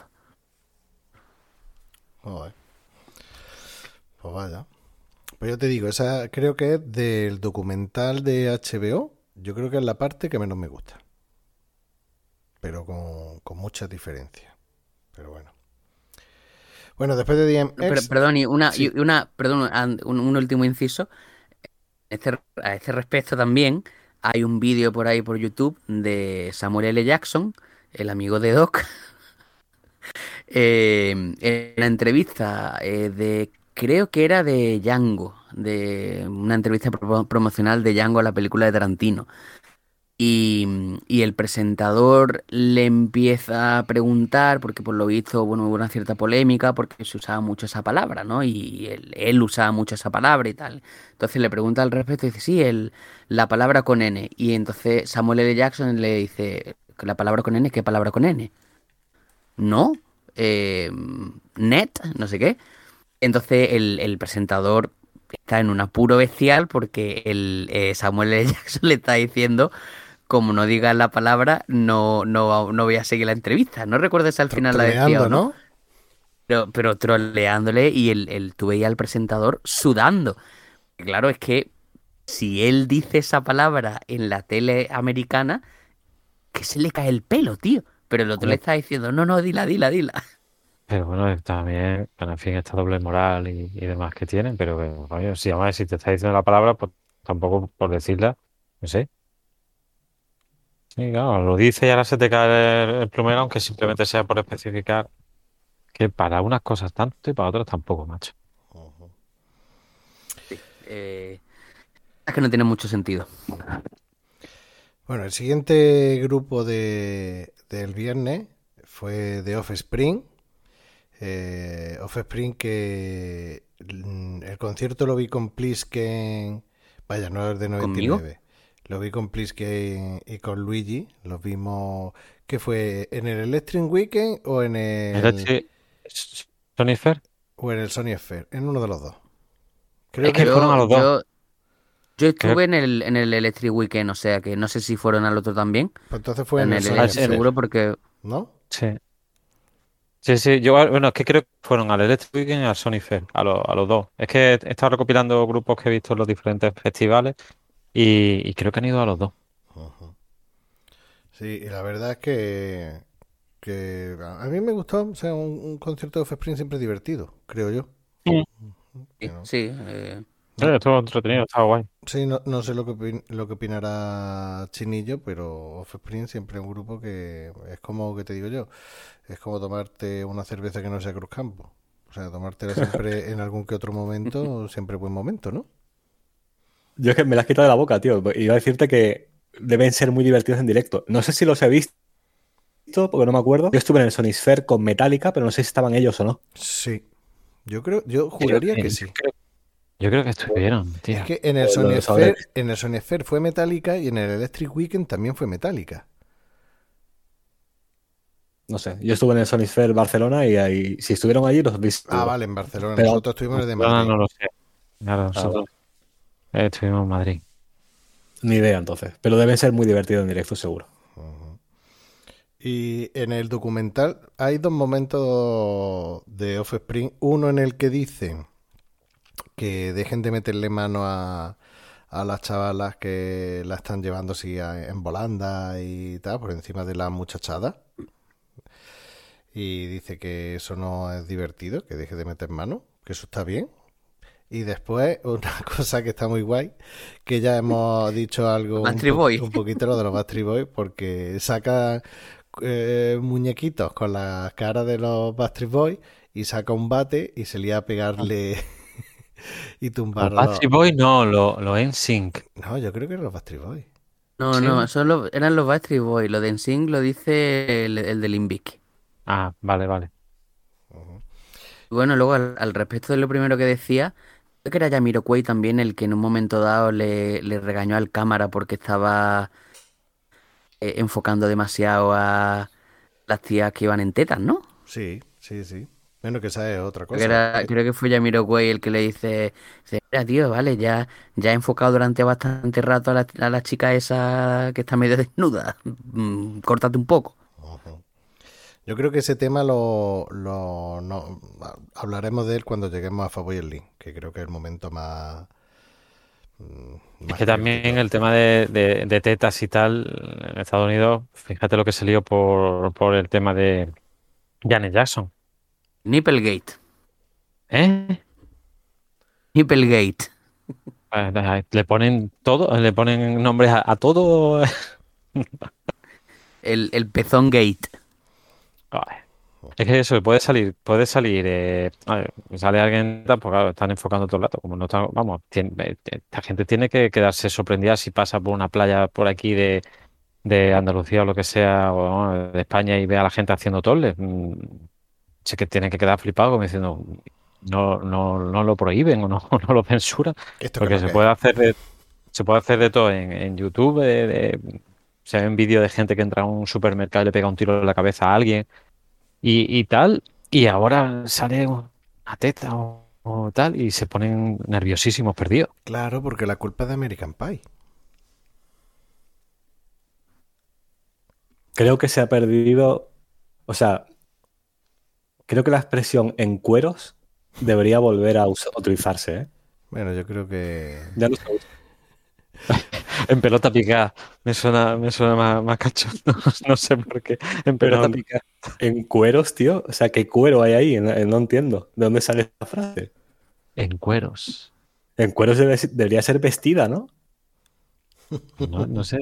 Yo, yo, eso, yo eso me suena de, claro, del, del poblado, de, decir eso de en cuero o, o en pelota picada. En cueriche. Lamento cortar el rollo, ¿eh? No, Podemos no, seguir si no, queréis. no, no. No, es, es curioso el, el origen, lo cual puede ser. Desde aquí pedimos a un oyente que nos explique de dónde viene la expresión, o a Baldi, cuando lo escuche, que nos diga de que, ya que nos dijo que masculillo venía de. ¿De qué era? ¿De mascular? ¿Era? No recuerdo, lo dijo eh, en el programa de juegos populares. Emas- emasculación o algo así. Sí, nos quedamos cuajados. Ah, pues muy bien, porque del latín viene de. Uy, uy, Baldomero, Valdís. Que, que, que, Sí, sí, sí. Y lo, que le, lo, lo que le comenté yo, que pensaba que estábamos haciendo una salvajada, y es verdad, estábamos haciendo una salvajada, pero era algo cultural. Era algo Bien. cultural del latín. Sí. Nosotros sin saberlo. Nosotros gritando por el, por el patio, ¡Masculillo, masculillo, masculillo! Como unos orcos ahí. Bueno, de Offspring pasamos a Core. Como ya he dicho, Core lo vi en la cubierta de Leganés con POD, con POD. Y, y sí, sí tengo que reconocer que, que cada vez que veo eh, la gente amontonada en los conciertos y que salen en ambulancia o como cuando vimos Slayer que empezó el concierto de Slayer y en la primera canción los de los del Samur sacaron a dos muchachas que se habían desmayado y a la tercera canción eh, sacaron a otras dos. Tengo que decir que en Core, en la cubierta Leganés, empecé a ver el concierto en segunda fila, porque no, no fuimos capaces de poner en la primera fila, y duramos una canción.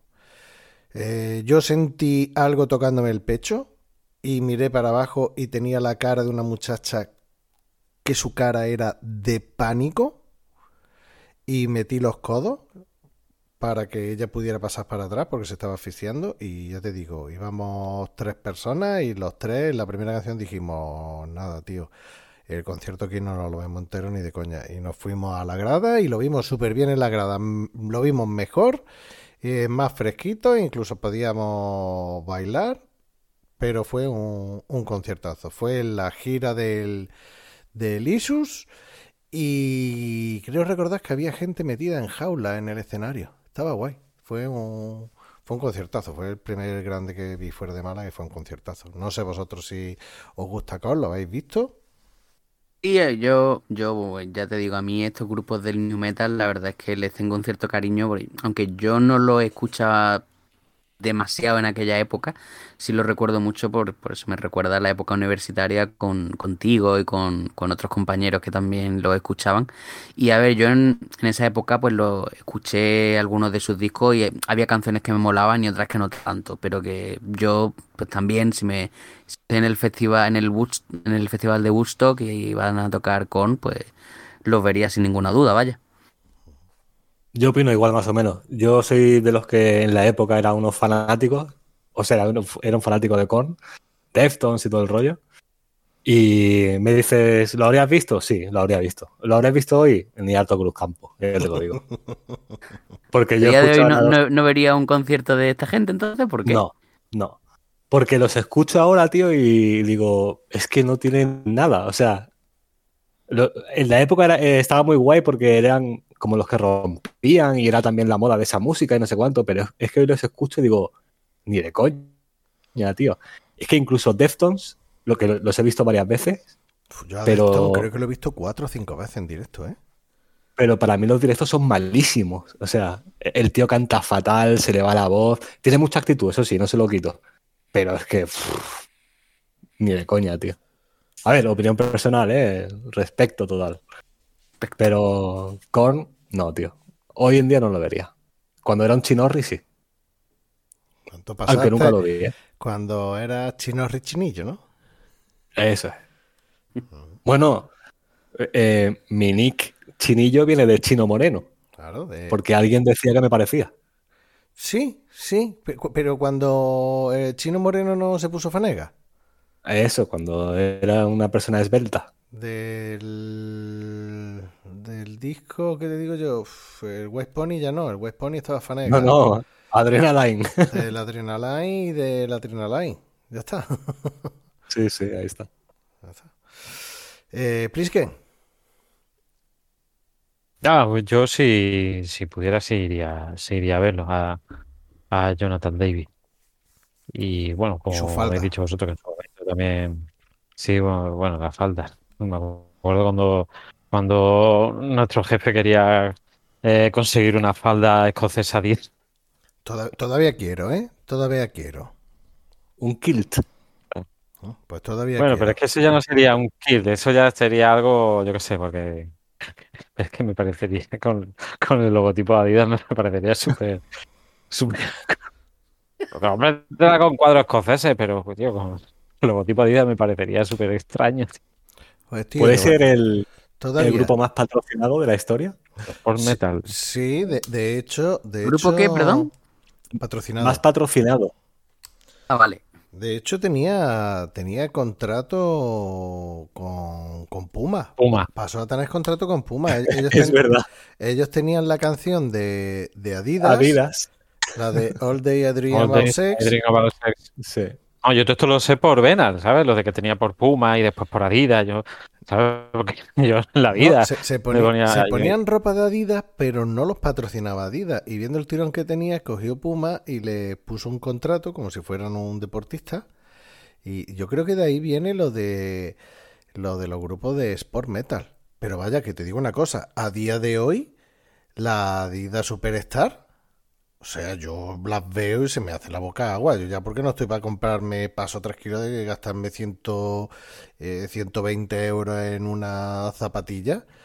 Pero yo las veo en las tiendas y a mí se me hace la boca agua y las ganas que tengo de comprarme una, porque durante mucho tiempo, cuando valían más baratas, yo llevaba siempre la Adidas. Y, y molaban Pero mil. se han puesto, se han puesto muy, muy de moda, ¿no? Muy loco. Bueno, se han puesto muy... de- Yo creo que nunca ha pasado de moda, pero se han puesto muy, muy caras sobre todo, ¿eh? Bueno, como todas.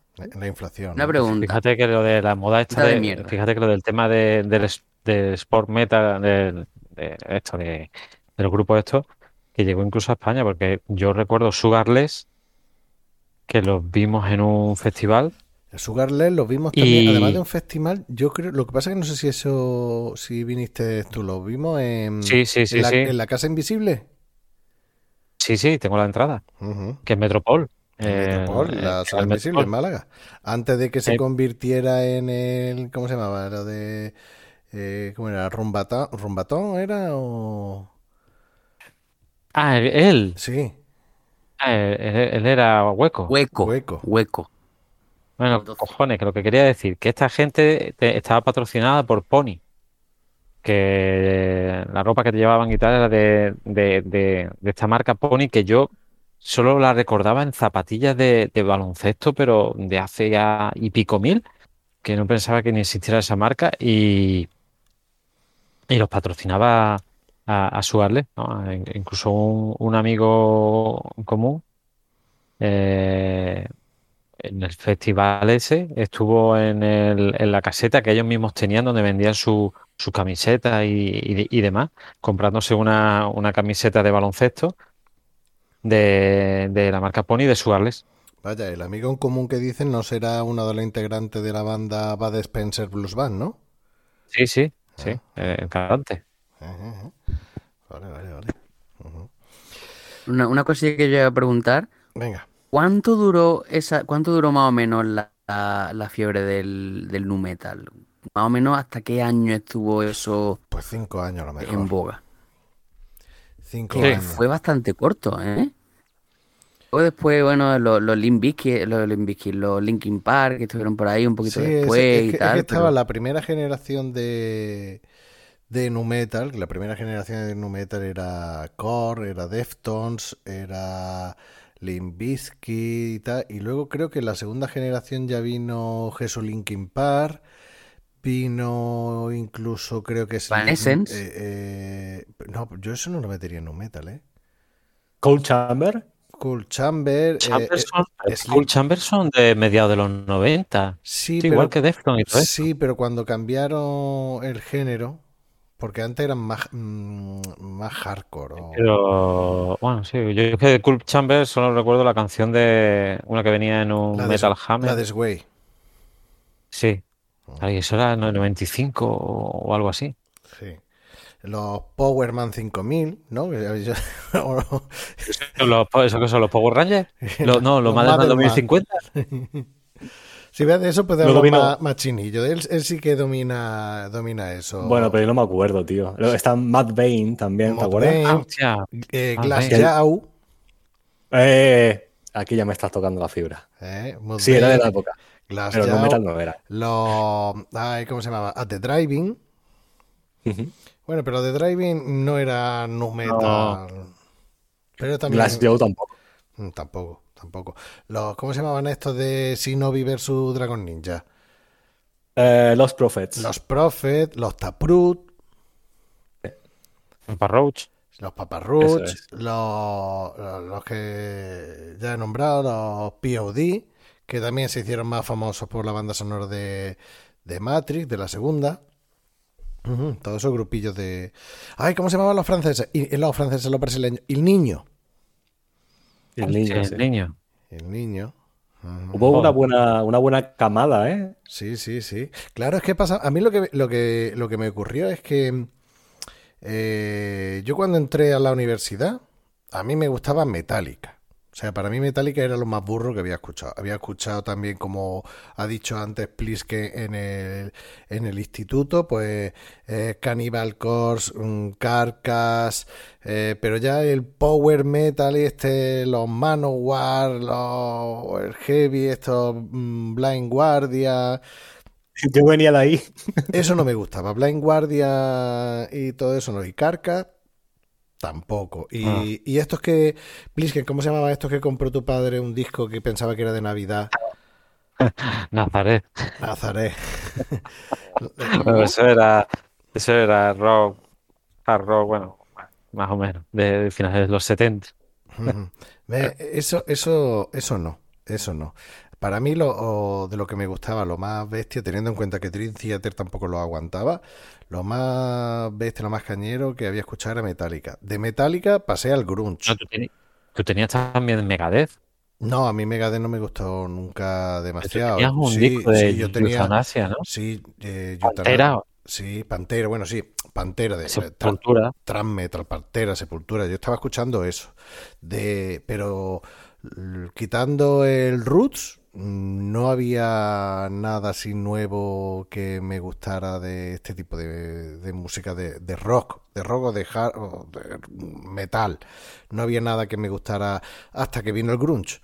Y claro, el grunge vino pronto y se fue pronto y no había nada, nada nuevo.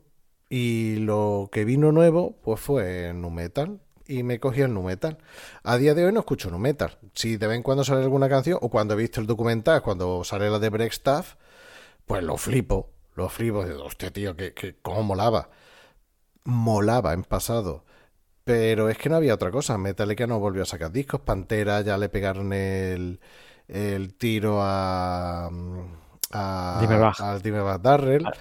Eh, claro, ya se fue todo un poquito a tomar por culo. Salió Soulfly, pero Soulfly también era un poquito de, nu metal. Y entonces, hasta que no empecé a escuchar, eh, que eso fue por tu puta culpa, los cuidos de Stone Age y el sonido Stoner y tal, no volví a dar un giro a, a la música. Entonces no había otra cosa, no había otra cosa. Tenías que escuchar eso, pues casi sí o sí. Bueno, y luego estaba en España Sober, ¿eh? Y cuando descubrí Tool, eso ya fue otra cosa. Esas son ya palabras mayores. Es un programa completo, ¿eh? Sí, sí, bueno, un programa. Eh. Un monográfico de, valia- de varias horas. Bueno, Ahí va. eh, seguimos, que estamos todavía con el viernes. Queda el sábado y el domingo. bueno, mira, el último grupo de este escenario era Bush. Que Bush te, te lo ponen como que se comió el Sí, marrón. como de- los salvadores. Sí, los salvadores, porque actuaron después de Core y tranquilizó al- y tranquilizaron al Es público. que, es que eso, es que te lo ponen como si, ¿sabes? Como si se hubiera creado, no sé, como si la gente hubiera estado ac- acabado como orcos allí. Eso Y, me y refería. ya estoy Bush. Y, y ponen a Bush, ¿sabes? Que yo Bush en su momento escuché cuatro o cinco canciones, pero vamos, mm, sal- salvando que era el marido de por aquel entonces de Gwen Stefani, la, la de No. Doubt. Eh, sí, bueno, pues sortudo, pero quiero decir, en el sentido de que mm, pilló, pilló ahí por, seguramente porque era, porque estaba con ella y, y nos metía ahí en, en bandas sonoras de películas y demás, porque al final, al fin y al cabo, era un resto ahí de un, de un grunge tardío Vale, un poco más. voy a contraatacar aquí. Venga, contraataca. Para mí es el cabeza del cartel. Así te lo digo. o sea, el- el- dentro del grunge, para mí fue la mejor banda que salió, porque era la más ecléctica, digamos. O sea, no era un sonido puro grunge, sino que era muy melódico, tenía eh, di- diferentes estilillos dentro de, de lo que hacían, y para mí fueron los que se comieron el momento. Y de, de los que salen en el cartel que yo no he visto, para mí es el cabeza del cartel. Son los que yo vería de cabeza. Pero, pero me lo Ya me podéis matar tranquilo. me lo estás poniendo delante, No, no. por ejemplo, de Pearl Jam. Sí. Es que lo que Doy- pasa es que doy- también el, Doy por hecho que has visto Pearl Jam en directo. No. Vale. Yo es que, por ejemplo, el tema también, cuando antes habéis dicho el tema del nu metal y de diferentes grupos y tal, con el grunge eh, fue un saco donde metieron ahí a, a muchos a muchos grupos que, por ejemplo, a mí Alice in Chains me flipan, pero yo es que de grunge, bueno, ¿por qué? Porque sea la actitud así negativa o un poco tal, pero lo que es musicalmente y tal, pues no lo veo igual que, que, que Nirvana. O- ni que Nirvana ni que Stone Temple Pilots. Stone son- Temple o Son Garden. Sí, sí, o Son Garden, por ejemplo, Son pero se- en su momento se metió ahí, pues, tú lo escuchabas porque era y tal. Y, y bueno, pues Bush pues, cogería, pues bueno, más, más tardío, pues a lo mejor pues le mezcló también, eran británicos, ¿no? Sí. Pues, a lo mejor le metieron otro, otro rollo por ser británicos y tal. Y, y bueno, eh, diferente, vamos, que yo creo, pero yo sigo pensando que están ahí metidos enchufados por la mujer. Pero bueno, Puede ser, pero la mujer no tocó, ¿eh? no, no, no, que bueno, pues los al, contactos, cantan- los al contactos. cantante sí. Ya. Pero, le- o sea, te doy to- totalmente la razón en cuanto al grunge, porque todos los grupos que salieron aparte de Nirvana, eh, los que hemos dicho, eh, Bush, eh, Stone Temple Pilots, y toda esta gente, es que no se parecen al Bleach No. de Nirvana, que es el grunge puro. Claro, ni, a- ¿Sabes? ni al Bridge de Nirvana ni al. Ay, ¿cómo se llaman esto del Where is My Mind? Mm, que no me Pero sale. Pixies, Los Pixies, los Pixies también los metieron ahí, en el grunge. Sí. De, Ay, eso no- de hecho, mucha gente dice que los, los Pixies son, mm, digamos, mm, el germen del grunge, el sonido de, yo- de los Pixies. Yo creo, eh, creo que lo hablamos en, en el programa sobre la muerte de... Yo lo había escuchado de Screaming Trees, o, o que era a lo mejor el, el germen, o pero no mm, Pixies no me suena, no, me suena que el programa ese hace ya mucho tiempo también. En fin. Es que para mí todos los grupos estos, rollo Pearl Jam, eh, Bush y todo esto del grunge, que son como más, no son tan sucios, es que para mí es el Unplugged, Unplugged in New York de Nirvana. Es que es ese estilo. no es el bleach o el inútero, ¿sabes? Que Sí. para mí es el- lo que sería grunge. Grunge significa como desorden, como caos, ¿no? Mood, Algo así. Mudhoney, el que habéis comentado antes, eso era, era más parecido a- al principio de Nirvana también, ¿no? Sí, es que eso, había ahí una amalgama que lo metieron todo en el, en el saco. Es como que te digo yo, también pasó en el nu metal.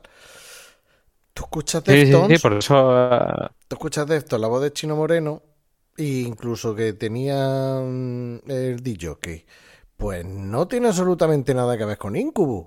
Y también te lo metían en el mismo saco, que era nu Y es metal. que Incubus hacía funk metal, Sí. ¿sabes? Claro, pero era, pero era claro, nu metal. estamos hablando que es diferente. Claro. Pero yo creo que También- sería el nombre a, la- a los grupos que había en la época, Ah. dentro de un intervalo del, del rock arriba abajo, pero era el intervalo del tiempo, no el estilo en sí, creo yo. ¿eh? Mm, No sé, difícil. Puede ser. Tam- También he de decir que yo no eh, a Bush la verdad que he escuchado bien, bien poco, así que tampoco puedo opinar, opinar mucho Yo sobre, no, no sobre ello. lo tengo muy ubicado. O sea que no. Igual musicalmente, pues son más que, que Korn, quiero decir, de, de escucharlo en un directo o algo así. Yo creo que hoy en día os gustaría bastante, incluso más que en la época, fíjate lo que te digo. So- sonaría, so- sonaría mejor que, o suena mejor que, pues sí, puede, puede ser, es lo que estabais, comentabas antes, a lo mejor Korn, pues en directo, pues deja más que desear, no tiene, pero bueno. Entonces, cabeza de cartel, Bush. Para mí, hombre, a pues- ver, no cuento a Rage y toda esta gente porque, yo qué sé. No, pero bueno, está bien que, que se, que se hable de Sí, sí. que haya puntos de vista diferentes. Hablo de quién vería Mm. en ese momento. Luego, eh, vamos a pasar, ya hemos terminado el viernes de los dos primeros ah, escenarios. Nos vamos Yo del sábado vería Spitfire. pero, no, espérate, del eh, el escenario Pasti. El escenario Pasti, Probarlos. de- del escenario Pasti solo voy a decir Moby. Que tengo Yo que decir demás ni idea, vaya. que, que me, no me gusta nada su participación eh, en, el, documental de HBO. Mm, Porque lo primero que dice es que él no salía eh, a la entrada del festival, había como un mural donde venía el nombre de todos los grupos y no venía Moby. Y él se sentía ofendido porque decía, ¿quiénes son Spitfire? ¿Quiénes son estos? Y no aparece mi nombre. Sea, estaba ofendido porque no aparecía su nombre. Y luego, claro, todo lo que hace es despotricar del festival y que llevaba 30 años pinchando en salas y cuando entras a un sitio y ves que hay un mal ambiente, lo notas y tal, no sé qué, no sé cuánto. Eh, Moby. Como, como diría Chinillo con Arturo González Campos. Cómeme los huevos. Relaja la behind. Ahí. No, No, no, no, no, lo soporto. Pero bueno. Entonces podemos decir que el documental de HBO en verdad es un documental encubierto para reivindicar a Moni como artista. Está poco Para tiempo. blanquearlos. Cla- claro, pero es que, es que, vamos a ver, es que dentro de la música en la carpa disco eh, están los Chemical Brothers, está Faboy el Link eh, y, y Moby, Moby, tío, que, que tú hacías, que, que yo no me voy a un concierto de Moby para pegarme un fiestón, vamos a ver. ¿Qué me va a poner? No, pero te, ¿T- ¿Tres horas de, de la música de la playa? ¿Tío? Te digo una cosa, te una cosa, eh, Moby, lo que, digamos que las canciones por las que se, más se le conocieron, ¿no? Cuando sacó el Porcelain y tal, no, no son un reflejo de lo que hacía, decía, antes de eso, hacía mucha, tiene canciones mucho más, mucho más pastilleras, por, por así decirlo, ¿no? Hay algunas que se pinchaban en la época de Satisfaction y todo eso. Es decir, que para el rollo, aunque, aunque nosotros a móvil asociemos a, a canciones más lentas, también tiene, también tiene su faceta más, más movida, ¿eh? Yo, yo sí me iría a ver un concierto de móvil, una actuación de móvil, vaya. Ah, yo no, yo no. Yo no, pero bueno, soy yo. Yo solo, solo iría porque sé que fueron los precursores del teléfono inteligente de hoy en día, pero solo por eso, no, no por otra cosa más. El teléfono móvil. Ahí va. Hostia. Y yo, ve- y yo buscándome, yo buscándole que, que, que- que a lo mejor era ingeniero o algo de eso. Luigi. ¿cómo, cómo lo estoy haciendo? ¿Lo estoy haciendo bien o no? Está bien, está bien, así me gusta, así me gusta. Te, te da sus dieces. Bendiciones. Bueno, vámonos al sábado. El sábado eh, en el escenario este eh, empezó tocando Spitfire otra vez, por si no lo había visto Ya, el, el ya anterior. de, de- ya de coña, creo que voy a buscar, bueno, y voy a, voy a descargarme, voy a, sí, voy a decirlo, voy a descargarme música de Spitfire.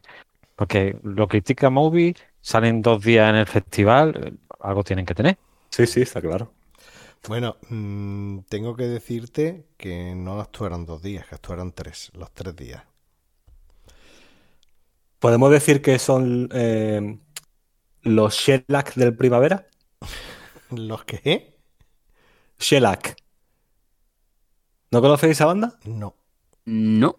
Vale, es, es una banda bastante famosa, debo decir, ¿eh? Que tocan todos los años de primavera, todos, absolutamente todos. Yo creo que, que tiene que tener un hermano en la producción o algo así, no sé. Bueno, entonces Pero como, son internacionales. como lobos lesbian en los festivales españoles de verano, ¿no? Sí, pero eso es más fácil porque los festivales españoles pues, suelen tocar el mismo circuito, ¿no? Todo el mundo. Pues vaya, te- Pero esta gente es de libro, ¿eh? es increíble. Además que son muy famosos por eso, porque tocan todos los años. buena idea, no los conocía. Pues Spitfire tiene que ser igual de bueno. Pues sí. Y yo, eh, si es cierto lo que parece en Wikipedia, que posiblemente sea que no, pone que es una banda de ska punk ruso. Esto Ahora cada vez tengo- pin- Más ganas de escucharlo, ¿eh? Sí, sí, cada vez pinta mejor. Claro. Cada vez pinta mejor, ¿sabes? Sí, Pero ucranianos, sí. No, eso- no, aquí ya no. Bueno, va- vamos, a tener, vamos a tener que escucharlos rápido ¿Dónde y son? pronto antes de que se hagan famosos por, por haber fallecido en la guerra, ¿no? Son de San Sí. Petersburgo. Sebastopol. Pues, tío, no sé, la verdad es que esto cada vez empezaron siendo rockabilly, después derivaron al garage rock. esto, pinta bien. Ben, Benal, creo que deberías cerrar el, el- el episodio de hoy con una canción suya, ¿eh? Spitfire. No, cuando hagamos el vinilo, que lo colgamos únicamente en Evox, porque tenemos los acuerdos con. Vaya, como si lo tuviera yo. Que, que, Evox tiene los acuerdos con las GAE, pues mira, es una de las canciones que ponemos lo- para cerrar el programa, metemos Spitfire. en fin. Bueno, escenario B, te voy a decirlo en, en bloque para que no se haga muy largo. Tenemos a Everclear, Collective Soul, Los Lobos, Mickey Hart Planet Drum, ni puta idea esto último, y The Chemical Brothers. Una- Una pregunta, lo- ¿los, los lobos? además de la bamba, ¿tienen algo, no? Eso no iba a preguntar, la bamba no es ese estilo, ¿no? Sí, ¿no?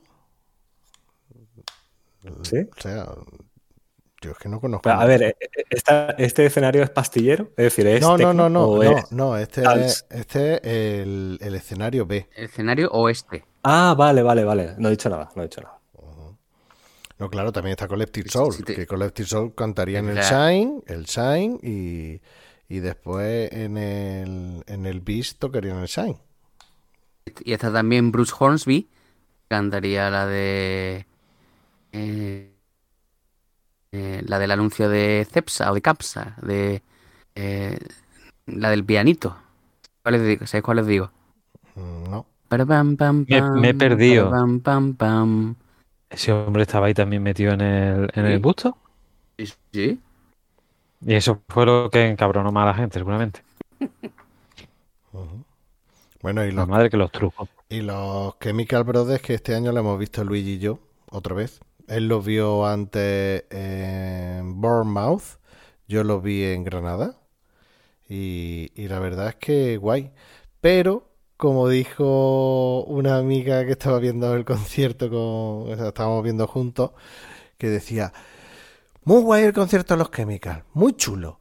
Pero ya es la tercera o la cuarta vez que los veo y me toca los cojones porque yo quiero escuchar las canciones del disco, no remezclas random que me hacen. Quiero escuchar las canciones de los discos.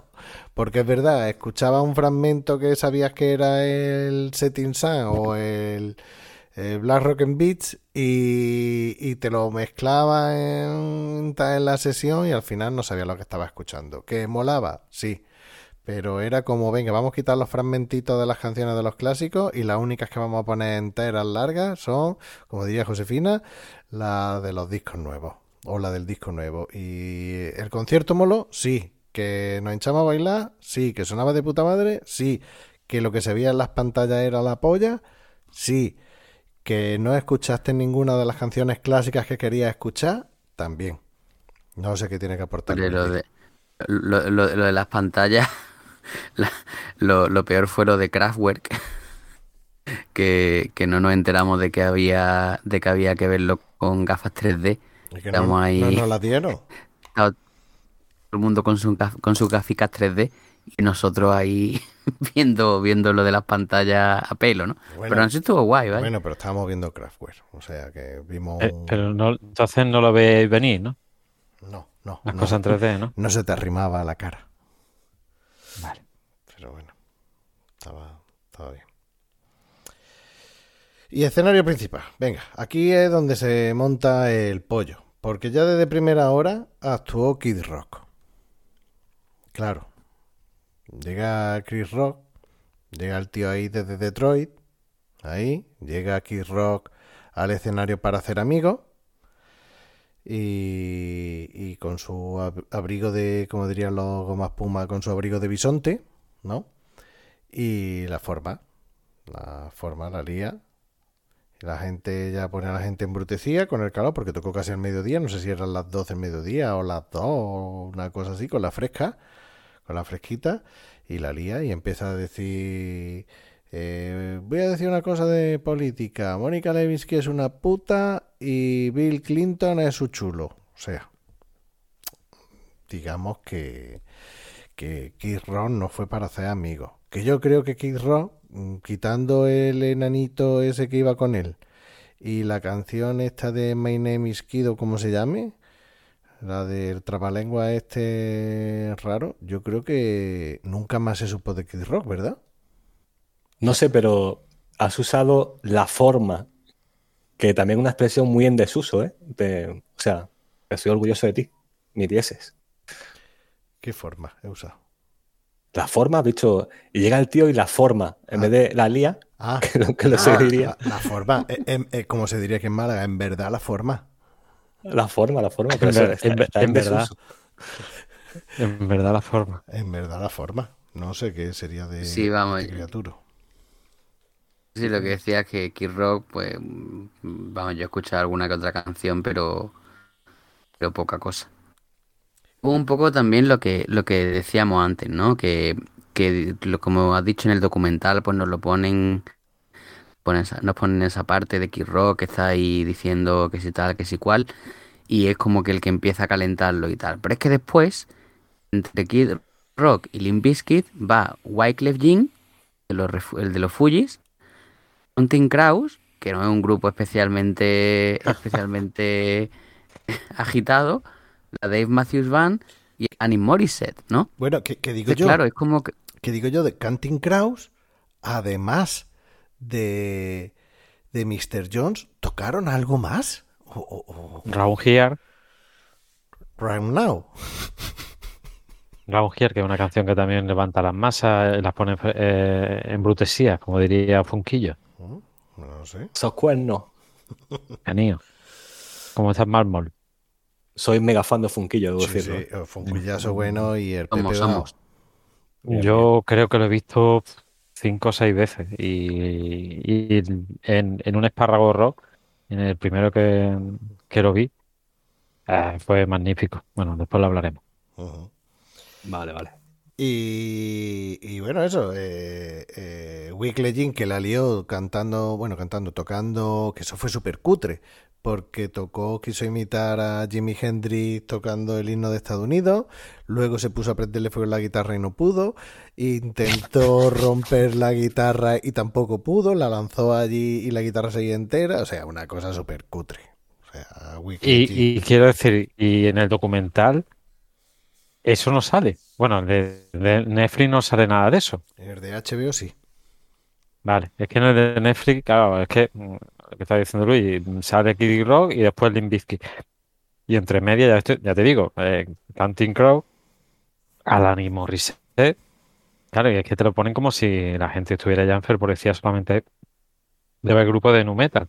Y no contó, contaron que este tío, eh, Wicked Virgin, eh, intentó quemar una guitarra, reventarla, que eso siempre también pone a la gente eh, más embrutecida.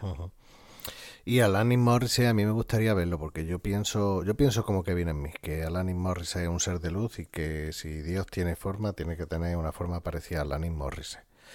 Porque la tía mola Me mucho. gustaría verla también. La tía mola Es un mucho. poco Galadriel, ¿no? Eh, sí, pero sin la cara cuando monta caballo, ¿sabes?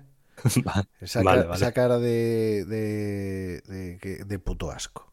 O sea, sí, a mí Alanis Morissette, dentro de que no tengo ningún disco suyo, pero lo que he escuchado, mm, no ha habido nada que me haya desagradado, ni herido, ni ofendido, ni mosqueado. Cosa que siendo yo quien soy, eh, poco grupo lo consigue. El, y el You Ought to Know es un temazo, tío. Sí, y el Ironic y, y tanto y tanto. Yo no iría a verla. ¿No? No. Bueno, ya está. ¿Y a Limp Bizkit? Hombre, al que sí. Ya lo has visto, ¿no? Ah, ya- Lo ya- vimos sí, sí, lo vi, lo vi. La verdad, sí, sí, sí. Lo vimos juntos. Es más que montaron como ¿Lo una especie a de... al final? Sí, Sí, fue... como- yo me sí, sí. acordaba eso del, de cuando iban ahí, pero al final dijeron No, que... no, fue, fue al... eh, es que no, fuimos dos años... no fue a otro. Fuimos dos años seguidos al Sony Fair y al Electric Weekend. Yo creo que contigo, Luigi, fuimos al Electric y con y después fuimos al Sony Fair. O al revés. Yo creo que el primero que fui fue, fue al Electric, pero puede que fuera al revés. Y fue el Limbisky. Fue el Limbisky y yo tenía la espinita clavada de cuando anularon el mismo día que anularon el concierto en el festival y yo pillé un cabreo de tres pares de cojones y desde entonces le puse la cruz y, y no quería no quería saber más, más nada de ello hasta ese concierto que yo fui al concierto. Me pasó como con Guns N' Roses, yo fui a, a putearlo. Yo fui a ver el directo para putearlo y cuando terminó el concierto dije, pues está guapo. Y digamos que me reconcilié un poquito con ellos. Pero vaya, que me reconcilie con ellos no quiere decir que el Fred Durst mm, sea, ha sido y será toda la vida un gilipollas. Pero bueno, eso no, eso no le quita, eso no, no es para echarle la culpa de lo que pasó en Busto. Hombre, si nos tenemos que poner a, a dejar de escuchar o de ver o de lo que sea a todos los artistas que son gilipollas, Como Es ya que no, no vería a no- Ja- a James Brown. y de Sí, Smith no, tendría fans. No. Mira, eh, es lo que ha dicho Chinillo, que no, no, no vería a Jay Brown, eh, no, no escucharía música clásica. A Wagner, por ejemplo. caso, yo qué sé, tío, es que... Y Pero a Spitfire se le perdona todo. ¿eh? sí, Sí, claro. Porque son eh, punk ska ruso. Y luego Limp Bizkit lo que, lo que dice en el concierto, que, que la canción de Brestaff, que empieza diciendo, oye, uno de esos días las que tiene ganas de romper cosas y tal. Pues el tío lo que hace es cantar la letra de la canción, pero la gente está embrutecida y se pone a romperlo todo. Y te cuentan cómo empiezan a, a intentar tomar, derrumbar, eh, triturar, trepanar la torre de sonido con los operarios que hay dentro. y la verdad es que eso mola en el documental. Que luego... Pero eso mismo, eso mismo pasó, ah, no, bueno, no, no exactamente igual, pero en el Busto del 69, que esta tarde he visto un poquillo de un vídeo que, de un documental de, de televisión española que pusieron en la noche temática, eh, la gente también empezó a subirse a las torres de sonido, no embrutecidos, pero en las torres de sonido para ver el escenario y tuvieron que decir que bajaran porque al final la mesa cedía y, y Campillo no, no podía sujetarla.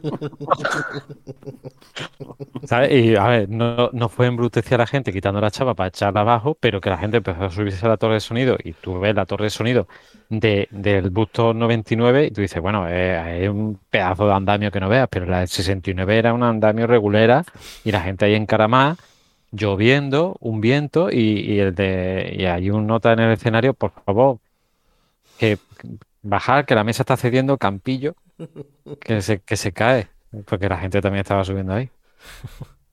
Pues ya ves. No, y además, Y eh, Chinillo, eh, Chinillo, opinión de Limbisky, si ya lo que decías de Con, opinión de Eh, actual. Actual. eh, a ver, yo los he seguido, los dos primeros discos, si no recuerdo mal. Es más, aquí os voy a camelar. Tengo en mi cuarto de cuando era pequeño, que aún sigue en casa de mi madre, un graffiti hecho por mí de Limp Bizkit a mano. Imagínate lo que me gustaban. ¿Los vería hoy? Sí, los vería. Sí, Pero- sí, seguro que sí. Pero no los fliparía, creo yo. No lo sé. Habría que verlo. Pero sí los vería. A ver, a Con también los podría ver, pero son tipo- el típico concepto que ves en la barra con un codo apoyado y bebiendo una cerveza, ¿sabes? De lejos. eh, No, no estaría en primera fila dándole. bueno, pues esa es la filosofía de cine de barra. Está en la barra. De hecho, es que vería así todos los conciertos hoy en día, o sea que. Sí, también. No, pues yo, yo de, de Limp Bizkit de vez en cuando pongo alguna cancioncilla porque me mola, porque siempre tiene como una parte que baja y después al final como Subidón. que revienta, sí, subidón. Y eso, eh, eso, eso me mola. Y mm, lo estoy diciendo de memoria. ¿A tu vástago no le gustaba Limp Bizkit?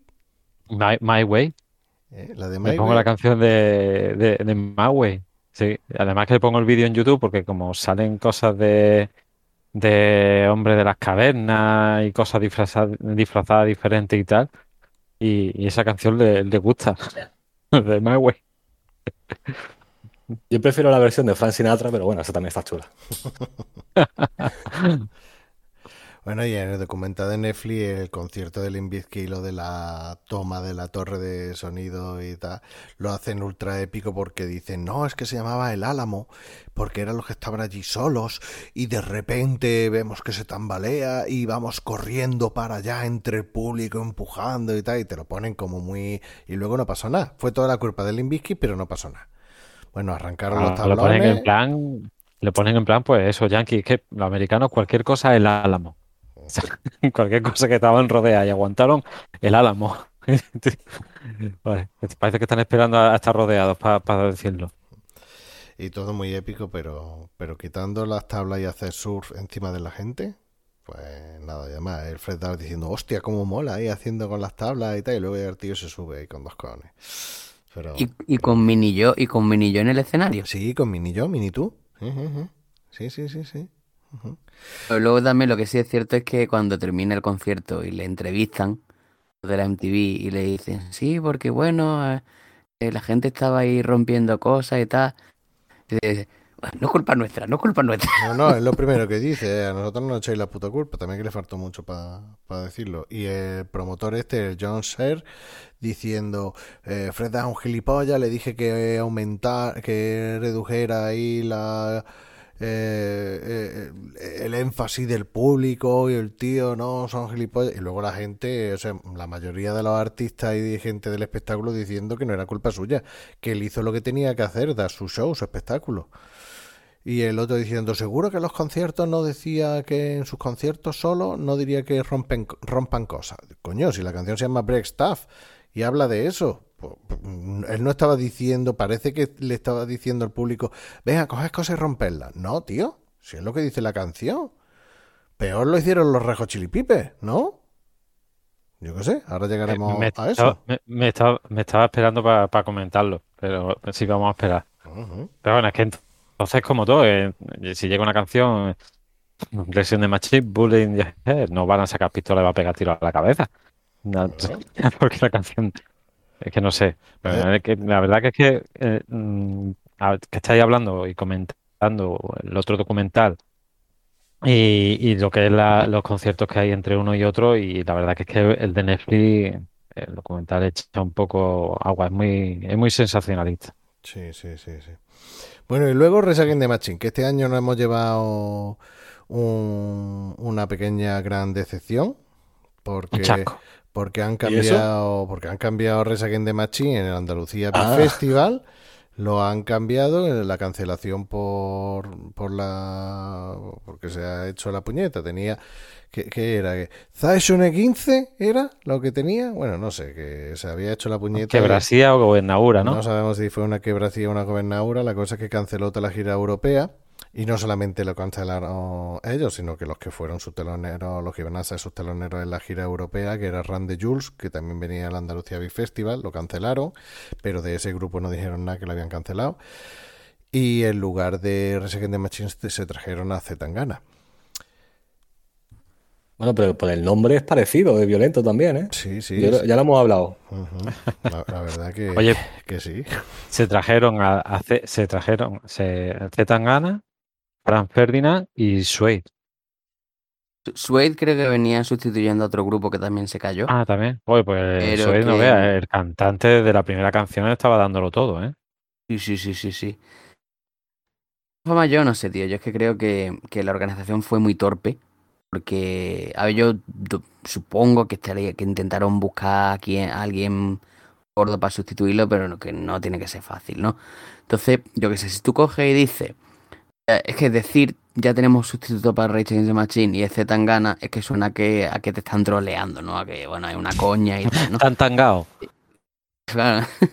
Pero si, si tú coges y dices, si tú coges y dices, sustituto de Rage Against the Machine, Fran, Fe- Fran Ferdinand, pues hombre, el que va a ver a Rage Against the Machine, pues un bajón, porque no es lo mismo y tal.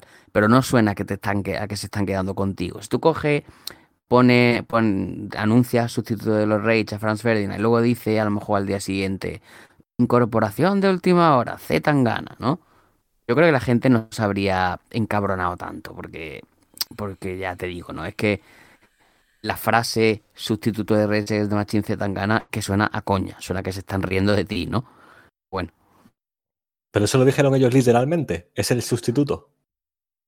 y yo creo que sí, que en los tweets y eso lo que, lo que salió es, sí, se anuncia el sustituto Rage the Machine Z Tangana. Bueno, dijeron. No, no- Tendría no que revisar los tweets, pero... No, no fue exactamente así. O sea, fue eh, Resident Evil ha cancelado. Pondremos a disposición de los que quieran eh, que reembolsar la, la devolución de la entrada y de los abonos. Quien quiera, y- pero en unos días diremos el cartel completo con las sustituciones. ¿Qué hicieron? Pues se esperaron a anunciar el cartel y al día siguiente pusieron las sustituciones. A día de hoy estoy esperando que, que me devuelvan los gastos de gestión, que por que no me lo van a devolver, me tengo que meter en, en grupos de defensa del consumidor y estas cosas para que me lo devuelvan porque no es legal que hagan eso. Pero bueno, al final no me voy a meter en esos fregados porque encontré una plataforma online de venta de entrada y conseguí la entrada a, creo que fue a 20 euros más barata. Entonces lo comí por lo servido. Ay. Pero lo que hicieron fue poner eso, sustituto, eh, Francisco Fernando, los Suez y Z Tangana, pero lo ponían Z Tangana arriba, cabeza de cartel, de la misma manera que estaba puesto Resagen de Machín. Que no dijeron literalmente, hemos, como no viene Resagen de Machín, no hemos traído Z Tangana, bien gente. No, eso no lo pusieron. Yo creo que tan gilipollas no son. O sí. Pero, lo- que, pero, pero- pero que al final es, pero que es lo mismo. Es, lo- es decir, es decir, sí, cabeza, sí, ya el cabeza de cartel va a ser Zetangana. Pues no sé. Que te, lo es- vendieron mal, te lo vendieron, bueno, mal y siendo mentira. Te dijeron, eh, cambiamos Resident de Machine y te traemos tres grupos en lugar de uno. Una mentira como una catedral, porque Randy Jules, que era uno de los que más ganas tenía de ver, mm, no dijeron que lo habían cancelado. Bueno, pues porque éramos tres frikis los que conocemos ese grupo. Ya está.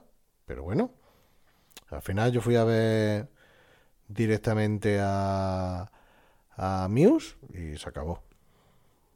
Bueno, lo. No, sí, yo creo que la cosa ya no es como lo digan, sino que encuentren un grupo que sea que esté en las antípodas, ¿no? Del, del estilo al que va la gente va a ver y tiene la, la entrada, ¿no? Ah, Ahí no, está la cosa. Si se traen a Rastein, no es el mismo género musical, pero oye, mira, yo hubiera ido con mucho gusto a ver Rastein y no es que sea santo de mi devoción, pero lo, o lo hubiera flipado. O si se traen, ¿qué te digo yo? Eh, no te voy a decir Metallica, porque eso ya son palabras mayores, pero en vez de Resident de Machine se traen no sé, a- System of, System of a Down, System of a Down, System, o System of a Down, o o, yo qué sé, o o Slipknot, Foo o- Fighters, o- los Foo Fighters.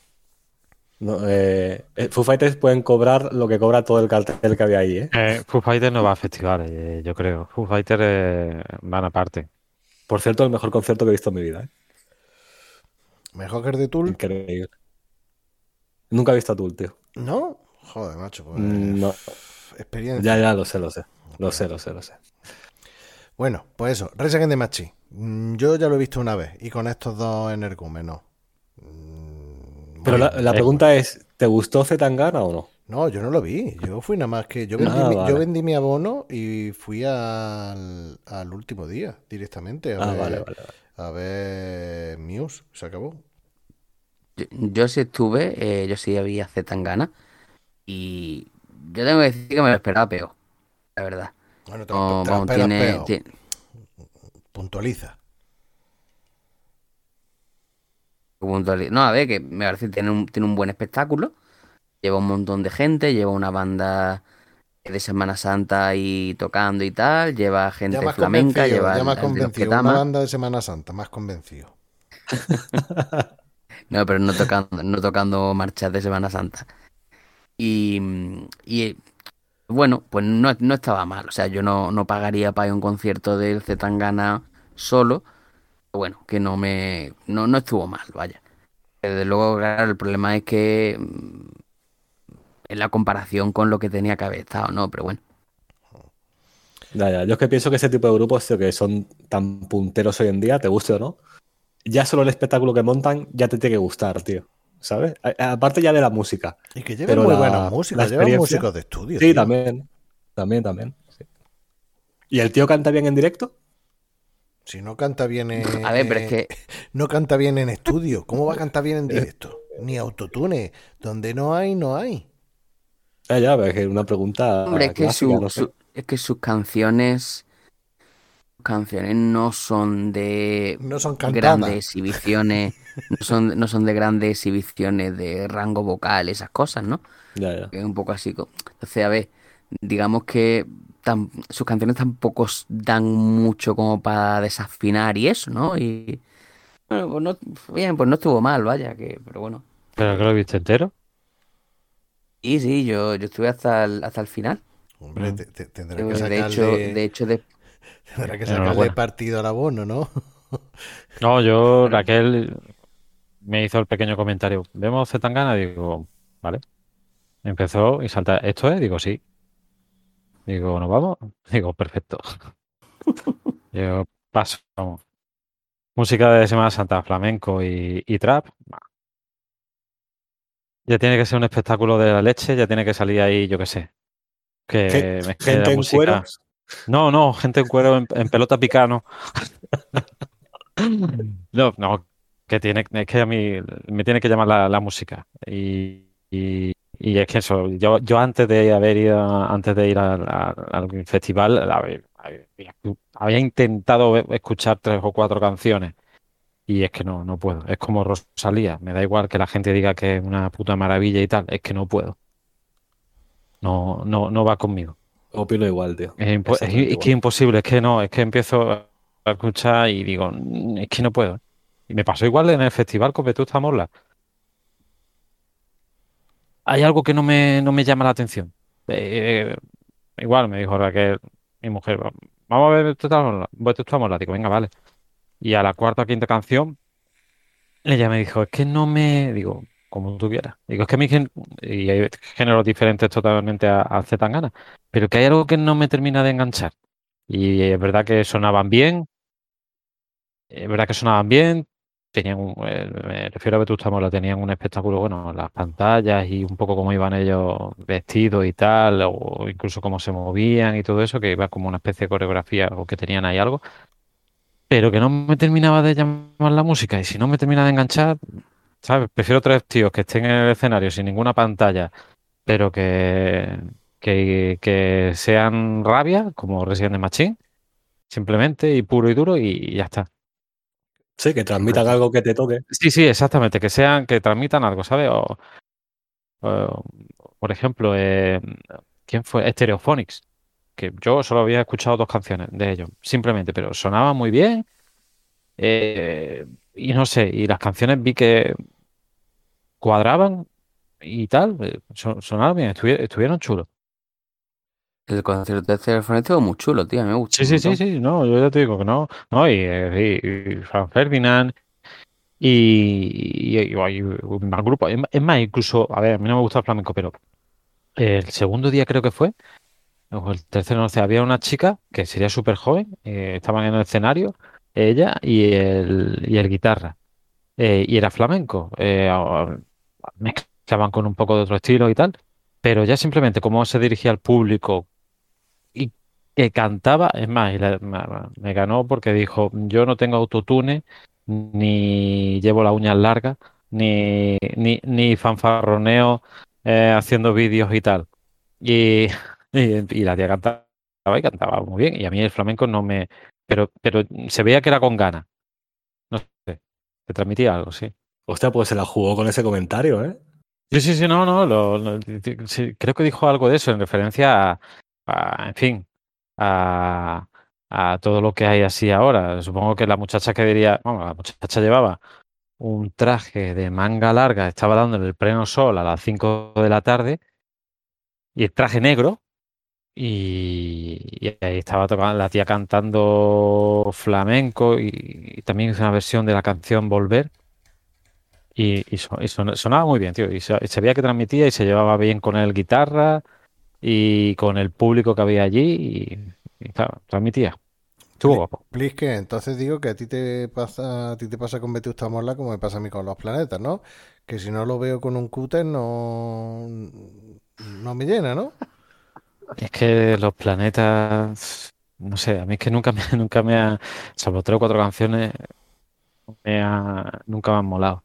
De- desde aquí mandamos un brindis para Cuchichi, que tiene una foto hecha con el J de los planetas, en el que ella está mirando a cámara sonriente y J está mirando integrado, y, o sea, integrado, sí, integrado, mimetizado, intrigado por lo que le pone su móvil que está mirando a su mano.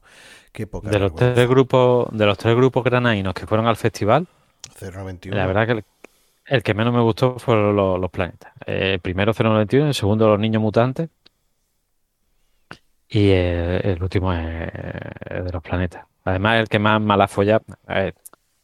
los, eh, los niños mutantes tuvieron su cierta mala folla granadina, pero con gracia en el escenario. Pero el de los planetas, de principio, muy bien la feria este año aquí, no sé cuánto. En fin, un personaje J. Qué pena. Bueno, vamos a seguir con Bustock y con el sábado, que nos queda eh, un poquito, nos queda bastante. Eh, Resident de Machi hemos dicho que sí que mola, que hemos hablado de él. Metallica, Metallica yo creo que lo he visto, no sé si tres o cuatro veces, y uno de ellos fue la, el aniversario, no sé si fue el 20 aniversario o una cosa así de, o el 25 Black Album. aniversario del Black Album, y la verdad es que fue otro conciertazo. Metallica en directo no defrauda, ¿no? por lo menos a mí me da esa impresión. Y soy muy de Metallica. De hecho, mm, más trillado que tengo o que tenía el Guitar Hero Metallica con la batería. Y eso que, que Lars no es que sea especialmente un virtuoso, pero la verdad es que mm, me molaba cómo componía la, la batería. Y, y que sí, que Metallica mola y que no aparece ni una sola escena eh, en el de Netflix. Netflix. En el de HBO sí cuentan la historia de un chaval que fue expresamente a, a ver a Metallica y que se metió en un pogo y murió de, bueno, murió, le dio un, un, golpe de calor y pensaban que tenía sobredosis, le metieron las palas y se lo acabaron de cargar. Y fue una de las tres muertes que tuvo el, el festival de Bustock, porque un- el chaval este eh, murió en, en el pogo de Metallica. Y luego eh, dos personas más murieron. Eh, bueno, este chaval eh, creo que se llamaba David de Rosay. Luego otra chavala de 28 años murió, pero bueno, fue al estrellarse con su coche al dejar el concierto, que bueno, ya no tiene culpa la organización. Y luego un, Limp Bizkit.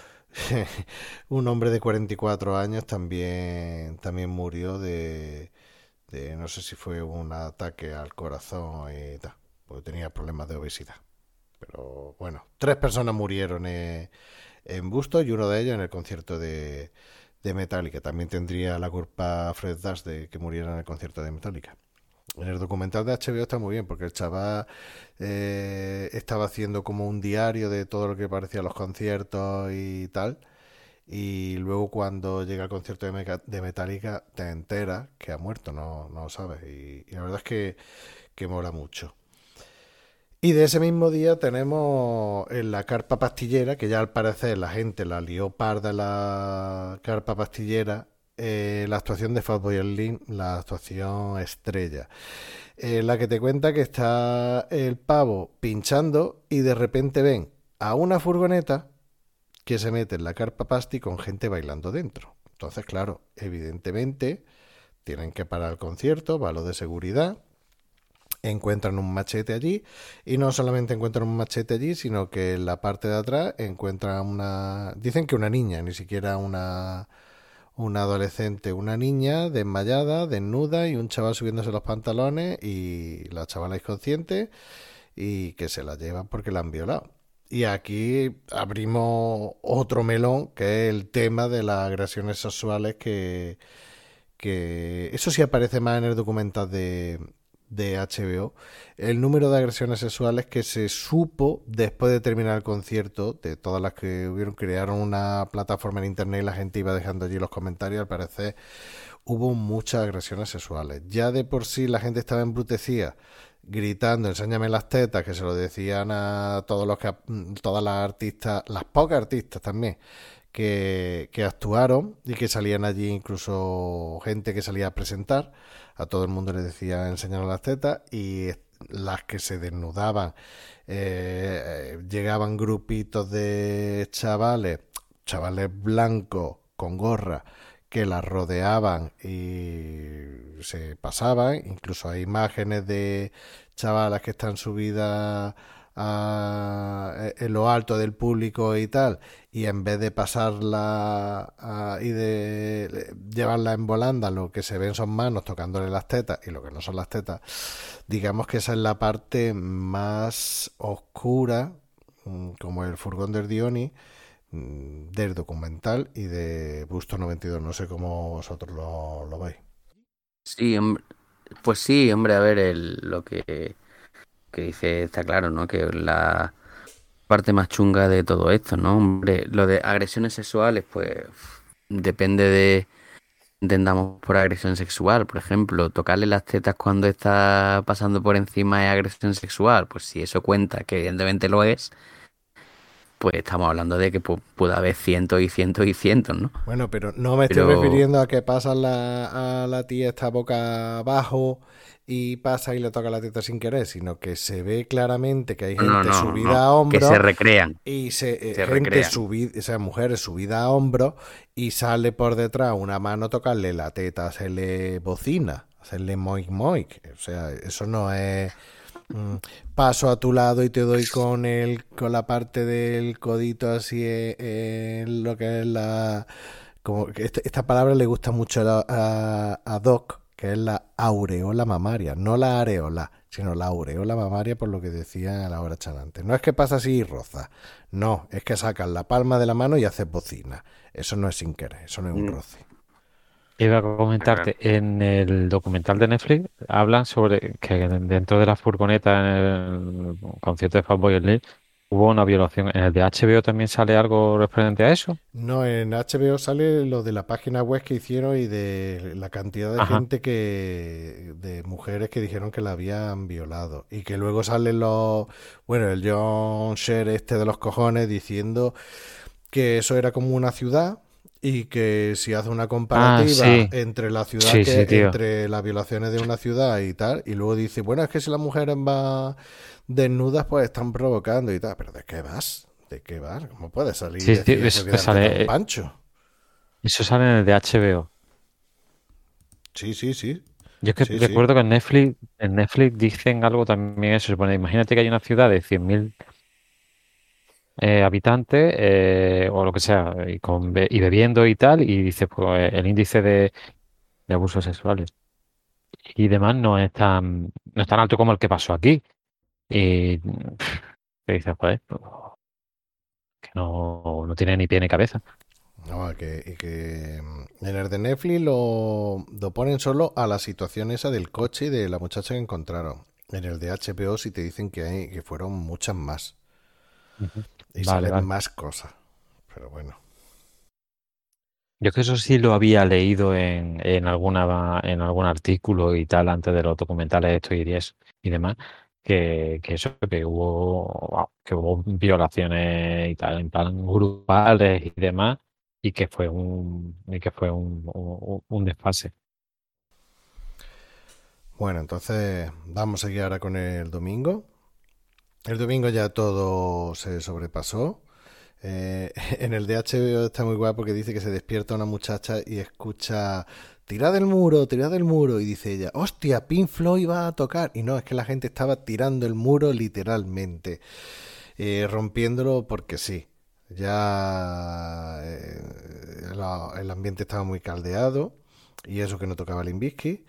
Y en el escenario B, pues actuaron además de Spitfire, pues actuaron Seven Dash, Ice Cube, no sé si actuó o no, eh, sale aquí en el cartel, pero viene una interrogación.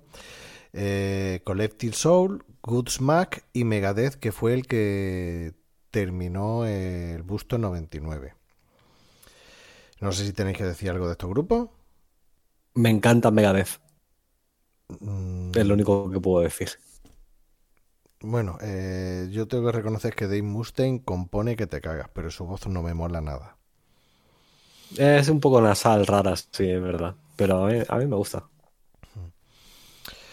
Y luego del escenario principal, eh, eh, Willie Nelson, eh, Elvis Costello, Jules, Creed con Robbie Krieger de los Doors, que la gente ni siquiera sabía que el tío ese era de los Doors, y se la soplaba. Y los Red Hot Chili Peppers que la formaron. O sea, la formaron bien porque mm, en su concierto empezó un fuego. Empezó un fuego porque la organización no tuvo otra cosa que hacer que repartir velas por el tema de Columbine, que no hubiera violencia ni nada, y repartió, le quitaban a la gente cosas para que no prendieran fuego y que no la liaran, pero sin embargo le dieron velas. Entonces la gente que estaba embrutecida empezó a, prender fuego. Hubo un, primer eh, incendio en una parte, salió uno de los promotores pidiendo, bueno, cancelando, parando el concierto de los Rejos y pidiendo que, que se apartara, que tuvieran cuidado, que iban a ir los bomberos y tal, que no prendieran fuego y que no era parte del espectáculo. Incluso el alcalde de Rom le dijo al cantante Red Hot Chili Pepper que, que parara, que le dijera a la gente que se tranquilizara. Y los Rejos no tuvo otra cosa que hacer que tocar la canción de Jimi Hendrix, la de Fire. O sea que, que ahí ya se lió parda. Esto es lo que Con to- Flea tocando en bola, en cueros. Sí, sí, sí. Ahí, a mí, ¿sabe a qué me recordó? A la película de Roma cuando comentamos lo de el nabo volador, el ventilador. ¿Quedo con cuero picado? Sí, sí, sí, sí. Sí, sí. Yo, pues yo veo más, yo veo más problemático Con, lo con- de- con el rabo, con el rabo colgando, vaya. Sí, Sí, sí, sí, sí. sí. ¿Eh? Pues yo Como, veo como peor. Dios le trajo al mundo, ¿no? Digamos. En cuero. Yo veo peor el tema de, de Red Hot Chili Peppers que, que el de Limp Bizkit. Porque si te dicen que, que salgas a parar las cosas y tal, y tú sales con la canción de Fire de Jimi Hendrix. En plan de, vale, pues El la voy a liar más parda. No, no, y además que en el documental de Netflix eh, sale eso, lo, lo que ha comentado Ben, al que habla el alcalde, salen, tocan Fire y después se ve como se van del escenario, se montan en la limusina y se van de allí a, Nueva York o, o, o- vete tú a saber. Y no comentan nada en el documental. Y es como para decir, mm, vale, perdona, no sé. Eh, lo, veo, por así decirlo, peor que, que la, la actitud de, de, de Yo estoy de acuerdo, estoy de acuerdo, porque Limp Bizkit al final lo que hizo fue su show, que tiene una canción que se llama Rompecosa y, y- no sé, tampoco se le puede echar en cara que la gente se lo tome de forma literal, ¿no? Y bueno, ya a raíz de ahí fue cuando salió Parda, empezaron a salir más incendios, eh, se fueron a la, a la zona de, de comida, en los puestos de ropa, cajero automático y empezaron a reventarlo todo, a saquear. Eh, había uno que decía, eh, eso, ese tiempo que hubo la revuelta y tal, bebí más agua que en todo el fin de semana. O sea, a, ese punto llegaron. Ya te digo, rompiendo los cajeros, cogiendo el dinero, eh, saqueando a tope, ¿no? Y no tuvo más remedio que venir la, la guardia. Bueno, también quedaron, quemaron camiones eh, que se veían unas explosiones. Un, un- un- vaya, aquello parecía zona de, de guerra. Y, tuvi- y tuvo que venir la Guardia Nacional y se puso a repartir palos y la gente ya se tranquilizó y se fue para su casa. Claro, así terminó eh, el concierto. Durante los tres días o los cuatro días, bueno, sí, los tres o cuatro días que duró el concierto, eh, al terminar la sesión por la mañana, los promotores hacían una rueda de prensa diciendo que todo era maravilloso, todo era maravilloso. Gente que estaba trabajando allí sabía que no era maravilloso y tal, y ellos lo negaban todo hasta que llegó el, el lunes con todo lo que habían liado y siguieron diciendo que habían sido un grupo de 50 personas, una cosa así, que la organización no tenía culpa, que en todos los sitios entran descerebrados y que no mm, saben a quién les venden la entrada. O sea, no, no se, no se dignaron a entonar el mea culpa. Fue una cosa bastante Autocrítica bochornosa. cero. Una cosa bastante bochornosa. En fin, no sé qué tenéis que decir de esta parte del festival que fue ya cuando más se lió parda. Y pues eso, que, que ya la gente, digamos que cuando se se encendió la mecha ya de la gente ahí hace, hace el salvaje, ya dijeron, mira, ya que estamos, no, de perdida el río y no, y la liamos del todo, ¿no? Y sobre este, sobre este tema, yo vi un vídeo de YouTube de un chaval comentando un poco el tema de los documentales y eso. Y decía una cosa que me pareció, que me pareció curiosa, ¿no? Decía, el, yo creo que esto, eh, a decirlo de Limp Bizkit es una tontería, porque ellos solamente hicieron su, su show y ya está. De esto yo creo que mm, lo interesante del asunto es hablar de lo frágil que es la civilización. Que tú coges a un grupo de gente, ¿no? Los metes, los metes en unas condiciones de, pues eso, con calor, poca agua y tal, durante tres días pasa esto. Dice, cuando, cuando los efectos del cambio climático empiecen a realmente a sentirse y empecemos a tener, a pasar privaciones reales, a ver qué va a pasar con la civilización, ¿no? Me, me parece una, un, un pensamiento curioso, ¿no? Que, que, joder, al final en cuanto, en cuanto dejamos de estar, cuando estamos en, si hay hacinamiento de gente, como había por 300.000 personas allí, y, estamos en una situación como incómoda, es como automáticamente la agresividad crece, ¿no? Sí, sí, es muy interesante ese pensamiento, la verdad. Pues totalmente, totalmente de acuerdo. Yo, vamos, yo iba iba a hacer un comentario, pero cuando aquí el, con el tema este de la pandemia se declaró el estado este de, de alarma, ¿no? Fue el, el- en marzo del 2020, un viernes. Yo recuerdo, eh, estaba en el trabajo por la mañana, el viernes por la mañana, y la gente solamente recibía fotos de, de supermercados que decía que faltaban las cosas. Y yo fui por la tarde a un Mercadona que había ah, cerca de mi casa y es que habían volado hasta las latas de, de sardina en, en tomate, que eso, es- ¿sabes? Que eso tú dices, nadie se come eso, eh, por así decirlo. Y era por eso, había empezado la gente a, a rumorear, a decir, faltaban cosas, y es que faltaban eh, todo en la estantería. Pero es Y como los los, cajeros, y la- como los cubitos de hielo este la- que la gente es un normal. La Sí, pero eh. Benal, que yo me acuerdo que estaba en la parte de, en la parte de, de gel, champú y todo eso, y había un señor mayor que se llevó cuatro botes o tres botes de, de, gel, eh, de gel íntimo eh, y tal, ¿sabes? Pero se llevó tres botes porque mm, había otro que se había llevado otros tres de otro gel, ¿sabes? En plan, vale, si este se lleva esto, yo me llevo esto.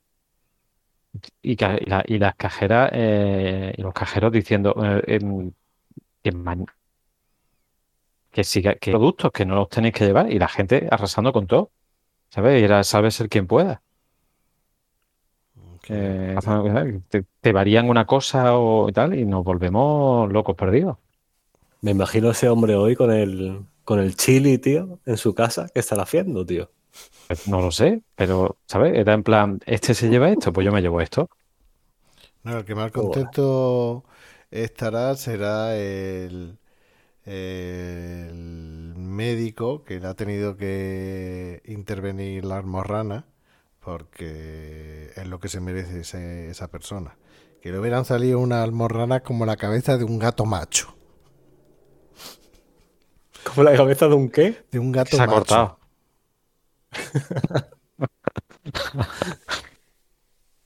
Porque vaya, vaya tela. Bueno, la parte de este documental, en general el documental eh, eh, te pone a los de la organización, por así decirlo, que vivían en un, en un mundo paralelo. Y, y un par de personas de la organización que veían las cosas venir, por así decirlo, y que te decían eh, todo lo contrario. Pero bueno, al, al decir el orden de los grupos de los diferentes días, pues, verdad, los comentarios de esta gente no tampoco, tampoco están muy bien. En fin.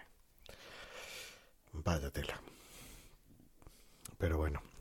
Yo aquí quiero hacer una, una reflexión y de la misma manera que esto ocurrió poco tiempo después de, la masacre en Columbine, yo tengo que acordarme del documental de eh, Michael Moore, el Bowling for Columbine, en el que le echaron la culpa a Marilyn Manson.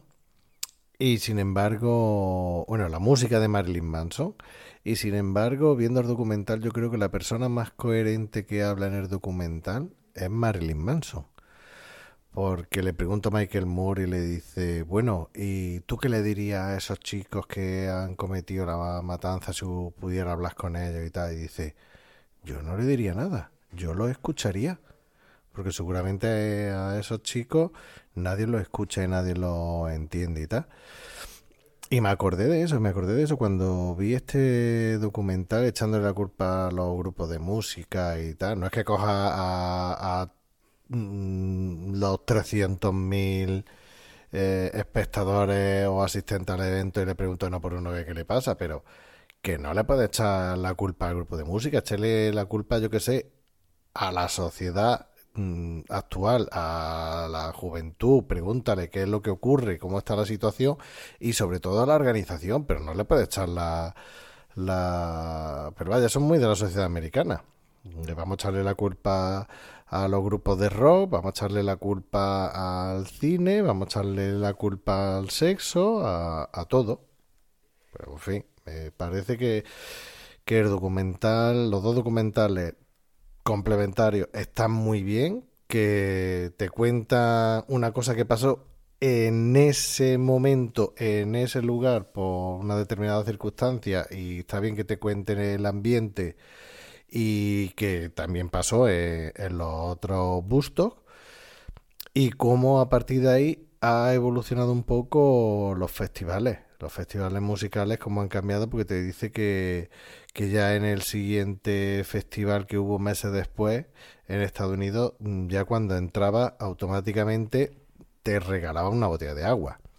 O sea que algo, Coachella. el Coachella, efectivamente. Y es lo que he comentado yo antes, que en el, en el festival de la Cala de Mija, en el que hemos visto a los Chemical Brothers, a Kraftwerk y tal, que los cuartos de baño, los cuartos de baño, tío, los cuartos de baño eran una puta pasada. Y que tú estés viendo los Chemical Brothers a las 2 de la mañana y vayas al cuarto de baño y, y vayas a entrar y que te diga una limpiadora, espérate un segundito que voy a dejarlo bien para que entre.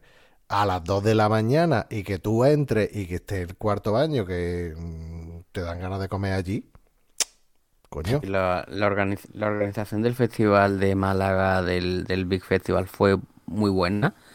La del de Mija, la verdad es que fue extraordinaria. Sí, sí, sí. Mucho mejor.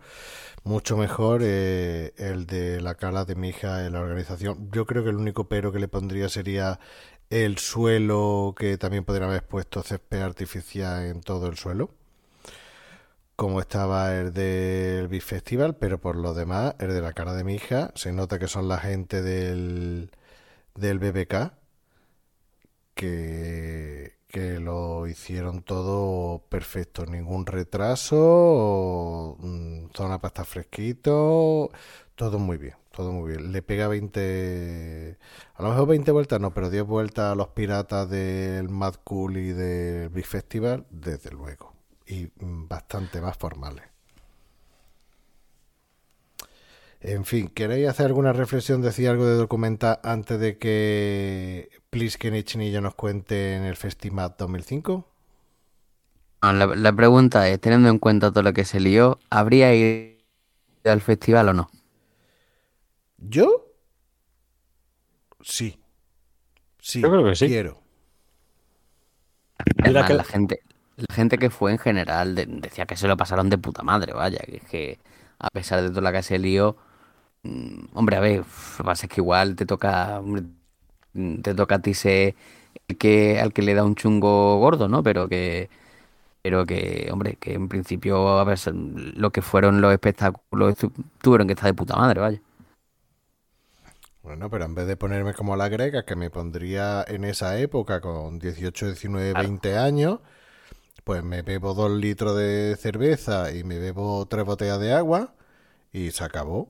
Y luego por la mañana, como tengo mi pulserita, pues me voy al pueblo de Rom y me como un bocadillo allí. Así de simple. No hay que darlo todo en la tienda de campaña. En fin, pero bueno, eso ya suena a polla vieja. bueno, Plisken, Sí. Chinillo, Presente. venga, contadme Festima 2005, teniendo en cuenta que el cartel, voy a leer quién fue el cartel, a ver si la culpa también lo tuvieron los grupos. Bueno, eh, estoy viendo que sí, que la culpa lo tuvieron los grupos. Porque el viernes 27 actuó Marilyn Manson, Slayer, Nightwish, Turbo Negro, The Hives, Mastodon. Hostia, cómo molan Mastodon. Eh, Wednesday 30, eh, Mule Train, Esquizo, Estirpe, Psicofitol, The Dillinger Escape Plan. ¿Cómo mola decir The Dillinger Escape Plan? Eh, No sé si eran burros. eh, Yugoplástica, hostia, qué grupazo. Qué Bueno, grupazo, no sé si es grupazo, pero el nombre mola. Equipazo. Sí, pero The Dillinger Escape Plan mola, mola mucho. Ese no era uno de los mm, 20.000 proyectos que tenía el, el Mike Patton, No, nada que ver. pero, no, no, me- a mí pero colaboró, no me ¿no? suena. Mira, The Dillinger Escape Plan pudo ser tranquilamente el mejor grupo que, tocó- que tocó ese día. De hecho, yo fui por ellos. No- Yo no- recuerdo ¿no haberlo visto. No, sí, sí, yo lo conozco, lo conozco, pero Ah, creía, vale, cre- vale. creía que o era un proyecto de, de Mike Patton o que Mike Patton había colaborado en alguna canción o había hecho algún... Eh, Mm. Sí, lleva razón. Creo que tienen un disco compartido, en el- un, un EP o algo así en el que tocan juntos, es cierto. Vale, Pero vale. no, no, no es de la banda él, ¿eh? Vale, vale, vale. Eso No fue, me acuerdo muy bien. Eso fue el viernes. Y luego el sábado actuaron System of a Down, The Prodigy, Incubus, The 80s Matchbox, eh, Beeline Disaster, eh, Fumanchu, hostia, Fumanchu, Clutch, hostia, Clutch, Clutch mola mil. Electra, Five Horse Johnson, Hamlet, eh, Head Trip, Hora Zulu, hostia, Hora Zulu también era de nu metal español. Sí. Eh, Mood Flay, Opium Relax, entre otros. Que venga, contarme de este festival que yo no fui y que me hubiera gustado ir después de lo que de lo que he escuchado. Antes de nada, he acertado y Dillinger Escape Plan tiene un disco de cuatro canciones con Mike Patton. Anda, anda, vez que acierto hay que decirlo. A mí, a mí es que me sonaba, me sonaba eso. Yo, o sea, a mí me suena Dillinger, de Dillinger Escape Plan, como mola decir de Dillinger Escape Plan. Me, me, me mola o los conocí por Mike Patton, porque sí, yo, yo soy patonista, como podéis ver en el blog de benalmadelman.com, en un artículo que se llama Demasiada pasión por lo suyo, eh, Mike Patton, y me sonaba eso. Pero bueno, tírale, tírale. Eh, Plisken, que es mejor orador que yo, tío. Yo haré simplemente acotaciones. Ah, que yo, que va, orador, que va. Yo, lo, lo que recuerdo del, de- del festival ese, a ver, hizo, hizo calor, hizo la verdad que ba- bastante calor. También estaba como en una, también recuerdo que hizo viento, no sé si fue el viernes o el sábado, Sí, el sábado, claro. esa, se levantó ahí una polvareda que, que, acordándome para hacer el, programa este, que veía gente con las mascarillas, que y- y habían comprado mascarillas por el tema de, de- de- del polvo y tal. Y claro, ahora te suena, ahora dices, coño, mascarilla. Y, y lo que recuerdo es pues que vamos, estar viendo los conciertos y que hubo un, vamos, un parón enorme entre, no sé si fue Incubus y System of a Down, Justo antes de Incubus. justo antes de Incubus. Es que eso, y después pusi- pusieron a Incubus y, y System of a Down. Y bueno, fue un parón enorme de tiempo que, bueno, al cabo de los días, pues, buscando noticias y tal, pues me enteré que fue el tema de que había dos escenarios paralelos y que por el viento que había habido, eh, uno de los escenarios pues se había levantado el, techo. Y, claro, tenían que bajarlo porque dice, bueno, si a lo mejor pues, seguía soplando el viento y tal, pues podía desprenderse y, y tirar del otro escenario. Pero que en lugar de haber mm, salido el de organización y tal y haber explicado el tema, pues no sé, que, que fueron muchas horas. Eh, bueno, a mí me parecieron muchísimas horas, sin explicarte nada, hasta que ya vieron que la gente estaba ya demasiado cabreada. Y creo que ahí es cuando salieron Incubus, por lo poco que recuerdo, y después termina Incubus, o poco más de tiempo, y fue cuando actuó System of a Down. No sé si fue así. Sí, más o menos fue así. Sí, y claro, y bueno, yo, vamos, es más, mm, yo fui con mi hermano, como no, no salía nadie a decir nada ni nada, Desde, No, desde tampoco- ac- desde aquí un, un brindis para Charlie Sí, uno de nuestros oyentes. Sí, sí. Y claro que esto no había teléfono, no había mm, smartphone, ni Twitter, ni nada de que comentaran nada, ni nada. Pues yo qué sé, pues cogía, bueno, nosotros cogimos y nos fuimos a la zona de acampada, porque eh, no, no sabía si iba a haber concierto o no había haber concierto. Y, y cuando estábamos allí empezó a sonar la música y yo me fui, mi hermano se quedó allí. Y yo me fui a ver el- los grupos y tal. Y recuerdo que estaba, estaba viendo System of a Down. Y ahí es cuando empecé a ver a gente que iba, vamos, directamente pasaron al lado mía diciendo, vamos a saquear aquella barra. Y, bueno, y verá el humo ya del coche aquel que había allí del este- de, un Toyota Aigo, creo que era. Me acuerdo porque es un coche súper pequeñico. Que había un escenario que era del, del, al lado del coche este y, y eso, y, recuerdo eso, la gente, pues eso, que a ver, no me acuerdo muy bien, tampoco es que fueran en manada, pero que sí que me acuerdo la gente saltando, la, saltando las carpas, arrancando los bidones de la cerveza, eh, la guardia, los de seguridad desaparecieron. Hombre, lógico. No, no, sí, claro, eh, con tanta gente y tal, y, gente, y había, cuando tú entrabas y salías, pues dándote hojas de reclamaciones para, para rellenarlo y tal, pues para quejarse de- del festival y demás. Y ya te digo, no recuerdo más porque yo estaba viendo System of a veía a la gente pasar, estaba un poco al tanto por si veía a alguien en plan mm, desfasado del todo. Pero no, recuerdo gente que se salía corriendo diciendo eso, que iban a un lado a otro y, y metiéndose dentro de, la, de las carpas pues para, para ver lo que pillaban. Pero, pero salvo eso no, no recuerdo nada más. Tú no me dijiste que, que escuchaste una conversación de alguien. Avisa a fulanito que venga a ver Prodigy gratis. Ah, sí, pero eso fue, claro, eso fue ya... Sí, eso que fue Prodigy cuando... no- estuvo a las 6 de la mañana. Sí, fue súper tarde y claro, yo tenía un Ya, ya con, ya con toda la, con toda la, con todo el caos y la destrucción reinando o cómo? Sí, sí. Sí, sí. Vamos, ya Bueno, te digo que... No, Di, di, di tú, di tú. No, no, que simplemente ya había reinado el caos. Ahí cuando tocaron ellos ya Sí, se sí. calmó la cosa. Claro, claro, es que yo me acuerdo del System of a Down y yo creo que con System of a Down ya se veía ahí el coche eh, ardiendo o se veía ahí el humo. Creo, que no recuerdo. Lo que sí recuerdo fue eh, eso, lo de las casetas y tal, y, y justo al lado del, escenario de System of a había una carpa y un nota eh, se subió encima de la carpa y empezó a bailar. Lo típico. Al minuto, dos minutos, hubo gente que empezó a tirarle de todo, de- desde, desde cubitos, que no sé dónde los sacaron, hasta botellas de agua y tal, hasta que creo que una de ellas le pegó y ya no vi al chaval. No sé ya si se cayó de la carpa o no. También vi gente montándose en, la- en las torres de, de- sonido que había y zarandeándola. Y, y eso, y yo terminó System of a Down, me fui y mi hermano, que no había pegado ojo en la tienda, porque al lado teníamos a unos descerebrados que se tiraban pegando voz hasta las 8 de la mañana. Y dice mi hermano, mira, nos vamos para la estación de trenes, cambiamos el billete porque íbamos en tren y, y, no, y salimos antes de Madrid y, llegamos antes a Málaga.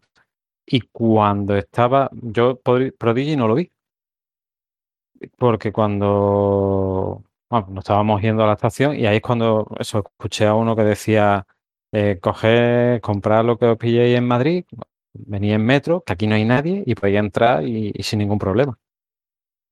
Y eso es lo que, lo que me acuerdo.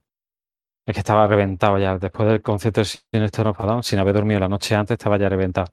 Nos fuimos sin ver a, a los prodillazos. Un fallo, pero bueno. Así fue y así se lo hemos contado. Ah, ¿y Yo tú, tú qué recuerdas? Yo, a ver, lo que cuentas es totalmente como fue. Eh, yo, eh, el tiempo que de espera, si no recuerdo mal, creo que fueron tres horas y media, más o menos. Imagínate tres horas y media de pie la gente delante de un escenario. Sí, sí, aquello fue bestial, fue mucho tiempo. Y, Una pasada. Es que vamos en, por ejemplo, en este festival en el que hemos estado, bueno, en los dos festivales en los que hemos estado este mes, que era el tiempo de espera era literalmente dos minutos. Es decir, estaba en un escenario claro, y cuando terminaba el concierto, mm, a pocos metros estaba el otro escenario y, y empezaba inmediatamente, ¿no? Incluso te digo una cosa que incluso se podría haber agradecido algún momento más de pausa de venga, vamos a tener 10 minutos, 15 minutos entre concierto y concierto, pero que era una cosa continua, ¿no? Si me dices que tres horas y media esperando, es que vamos. Sí, el problema no fue solo eso. No, solo, no fue solo eso, sino que no decían nada. Porque si Sí. te dicen, mira, va- eh, ha habido un fuerte viento que ha destrozado una carpa, un escenario, no sé cuánto, y vamos a estar dos horas eh, arreglándolo, lo sentimos. Mientras podéis estar comiendo, cenando, lo que queráis. Vale, pues mucha gente se habría ido a descansar o lo que sea, pero no que estaba ahí la peña reventada, sin querer ir al baño. O sea, sin poder ir al baño aún queriendo, porque querías tener un buen sitio. Entonces, tío, la, la gente empieza a quemarse por dentro. Lo que no entiendo muy bien es por por qué se eh, acabó Incubus, empezó System of a Down y se lió de nuevo. No me acuerdo muy bien por qué fue esto. Pero No, no. en teoría, cuando tocó Incubus, la gente se calmó ya, más o menos, ¿no? Además que eso, tú veías bajar en, en un escenario, veías bajar eh, la estructura de arriba, es decir, se, se iba bajando, tú lo veías bajar y claro, tú preguntabas, no sé, estarán desmontando y tal, y creo yo que cuando ya estaba casi abajo del todo, que ya había pasado un buen rato, es cuando salió alguien a, a contar que no sé qué, la estructura, que como eran escenarios gemelos, no sé qué rollo. Sí. Es que estaban pegados, ¿eh? Los dos escenarios Sí, pegados. sí, sí. Y entonces ahí creo que después ya fue cuando salió Incubus. Y, y ya te digo, yo es que ahí, eso, yo es que estaba en un lateral viendo a System of a Down. Y, y nada, tranquilo, bueno, ya te digo, y lo que veía era pasar eso a gente. Y claro, yo pensando, digo, yo qué sé, si, vale, estará encabronado, perdido y tal, pero ha venido a ver System of a Down, yo no me voy a ir ahora a una carpa allí al fondo a, además que era una- uno lo piensa, cada, cada cual tiene su manera de pensar. Digo, a ver, si arrancas el bidón, no puedes sacar la cerveza. Si lo lógico es que quieras sacar cerveza, déjala enganchar al grifo y mete la boca debajo del grifo y ya está. Pero, ¿para qué arranca el bidón? ¿Para tirarlo? No, gástalo de cerveza y después lo tira. es que, claro, que- yo, ve- yo veía, yo eh, veía, ahora que me acuerdo, veía bidones, la gente tiraba bidones mm, cuesta abajo, por así decirlo. A ver, a ver lo que le daba. Sí. A ver que me pilló justo al lado de, de una barra, tío. Y, y claro, lo vi todo en primera persona. Incluso luego fui a ver si pillaba alguna, pero ya no quedaban. Ya no quedaba nada. Ya no quedaban. Fue rápida la cosa. Pero sí, No, imagínate, imagínate, tío. Ya la gente solo quería destruir cosas. Ya da igual que no te la bebas, ya es destruirlo. Sí, sí, ya te digo, yo ya lo del coche, es más, yo creo que vi algo, pero ya fue al día siguiente, ya cuando vi la foto de en el periódico o salía en el, en el telediario lo de Mm. lo de el coche, vamos, que era, era un coche, era un coche súper pequeñillo. Sí. Por cierto, eh, Benal, eh, te pasé unos cuantos audios de noticias de la tele por si los quieres poner para la audiencia. A lo mejor estaría bien que lo escuchasen. Segunda jornada del Festimat, nueve y media de la noche. Se acaba de interrumpir una actuación. 25.000 personas esperan, no saben qué sucede. Una hora después, primera gran pitada. Nadie explica aún nada. Sobre el escenario sucede esto. Un operario en el andamiaje superior de luces y sonido. No hay información, solo un rumor. Un golpe de viento ha dañado el techo del escenario. No, no han dicho nada, nada más que para atrás, para atrás, aquí estamos todos como, como sardinas. Que nos digan si van a solucionar el problema o no lo van a solucionar. Pero que no nos tengan aquí como gilipollas. 11 de la noche, la organización por primera vez habla. Este escenario puede ser peligroso. Confirma que hay problemas de seguridad por daños ocasionados por el viento en una estructura. Trasladan las actuaciones al otro escenario aledaño. Una promesa entonces, en media hora todo solucionado. No se cumple. Dos horas de retraso, dos horas de retraso ya. El festival parece en obras. Los operarios desmontan el esqueleto metálico. El público lleva cuatro horas esperando. Son las 2 menos 10 de la mañana, llevamos desde las 9 y media sin música y la organización no quiere cancelar y no nos quiere devolver el dinero. Han pagado 90 euros por el fin de semana. La impaciencia aparece y con ella los incidentes. Saqueos de bebidas en los bares y minutos después por fin suena la música. De día vemos algo más de los incidentes. Uno de los coches, objeto de promoción, calcinado, carpas destrozadas y quejas de los espectadores que esta mañana abandonaban el camping. No venden hielo por ninguna parte, dentro de las carpas no vendían agua, hace mucho polvo. Queremos césped, queremos horarios, que se cumplan. Eh, lo, lo peor de todo yo sé es la falta de comunicación. La organización desde ayer declina hacer comentarios.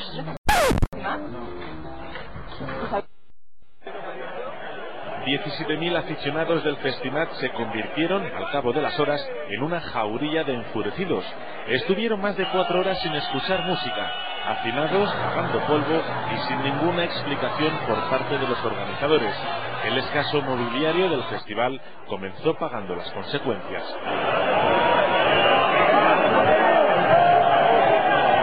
Aunque pronto su interés se concentró en objetos más valiosos.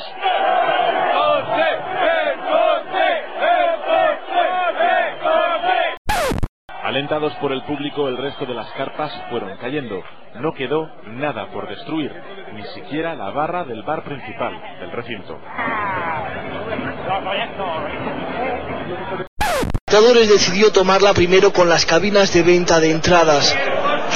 Tras voltearlas por todo el recinto, las destrozaban. Después le llegó el turno a la carpa de una empresa cervecera. No acabó ahí el vandalismo. El coche que ven sobre esa plataforma será la siguiente víctima. Un grupo de jóvenes consigue encaramarse a lo alto y en medio del delirio general derriba el vehículo. A partir de aquí comienza el caos. Cientos de personas corren a la desbandada mientras unos pocos destrozan todo lo que encuentran. El alcohol, los retrasos, la falta de información y las embrutecedoras condiciones higiénicas son algunos de los detonantes de la situación. Cinco horas después, a las dos de la mañana, un grupo volvía a pisar el escenario Incubus del latín pesadilla. Desde luego esto no era parte del espectáculo. Llegaron los bomberos para apagar el incendio. Son algunos de los destrozos que se pudieron ver el sábado por la noche en la última jornada del festival. Incluso la tomaron con los dos coches de promoción. Uno lo empujaron hasta tirarlo, el otro fue apedreado que ha sido una minoría, porque en ese momento había 30.000 eh, jóvenes en el, en el, evento y por tanto ha sido una minoría la que ha podido producir algunos eh, defectos y que lógicamente ante una situación de un siniestro que es imprevisible para cualquier tipo de organización porque en ese momento pues se cubrieron kilómetros cerca de entre 80 y 90 kilómetros eh, por hora. El alcalde de Fuenlabrada se reunirá próximamente con los organizadores. Que ahora una cosa que pienso, eh, yo no recuerdo, la verdad, ese festival si te dejaban entrar con agua o no te dejaban o lo que sea. Eh, porque el día ese que el día del, viento, la verdad es que se lió bastante ahí en de, polvo y tal. Y... Es que hubo, muchos problemas. A ver, era un sitio que era eh, mucho calor, mm, cero, sombras. Había solo una cosita, una carpita pequeña para que la gente eh, comiese, pero ahí cabían 200 personas como mucho. Sí, sí, es eh, verdad.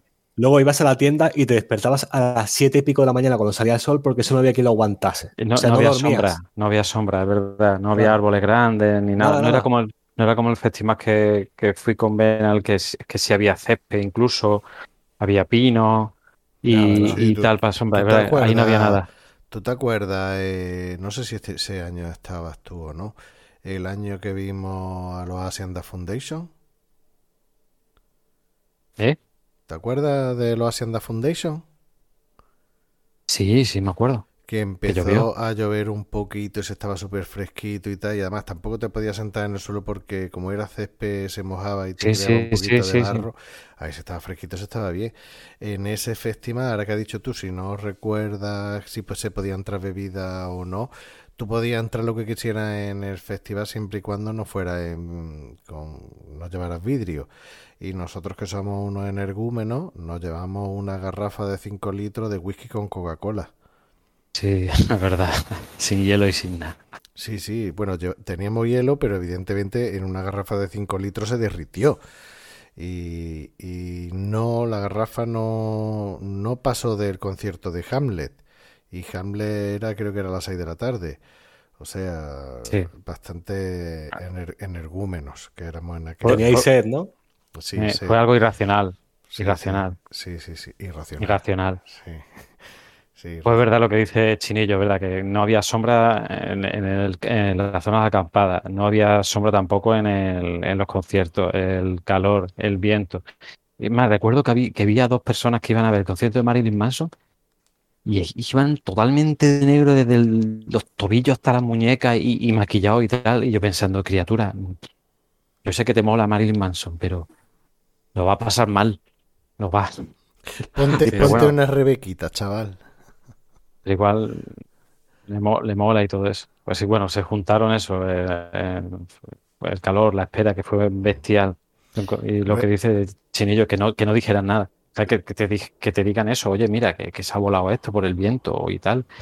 Que, te ponga aunque sea música de fondo. Es que no sé si incluso no pusieron ni música de fondo ni nada. Es que. Nada, nada. Luego a ti también te pilló un, un concierto, no sé si fue eh, en Extremadura, no, fue. ¿Cuál fue el que fuiste que cayó una manta de agua gordísima?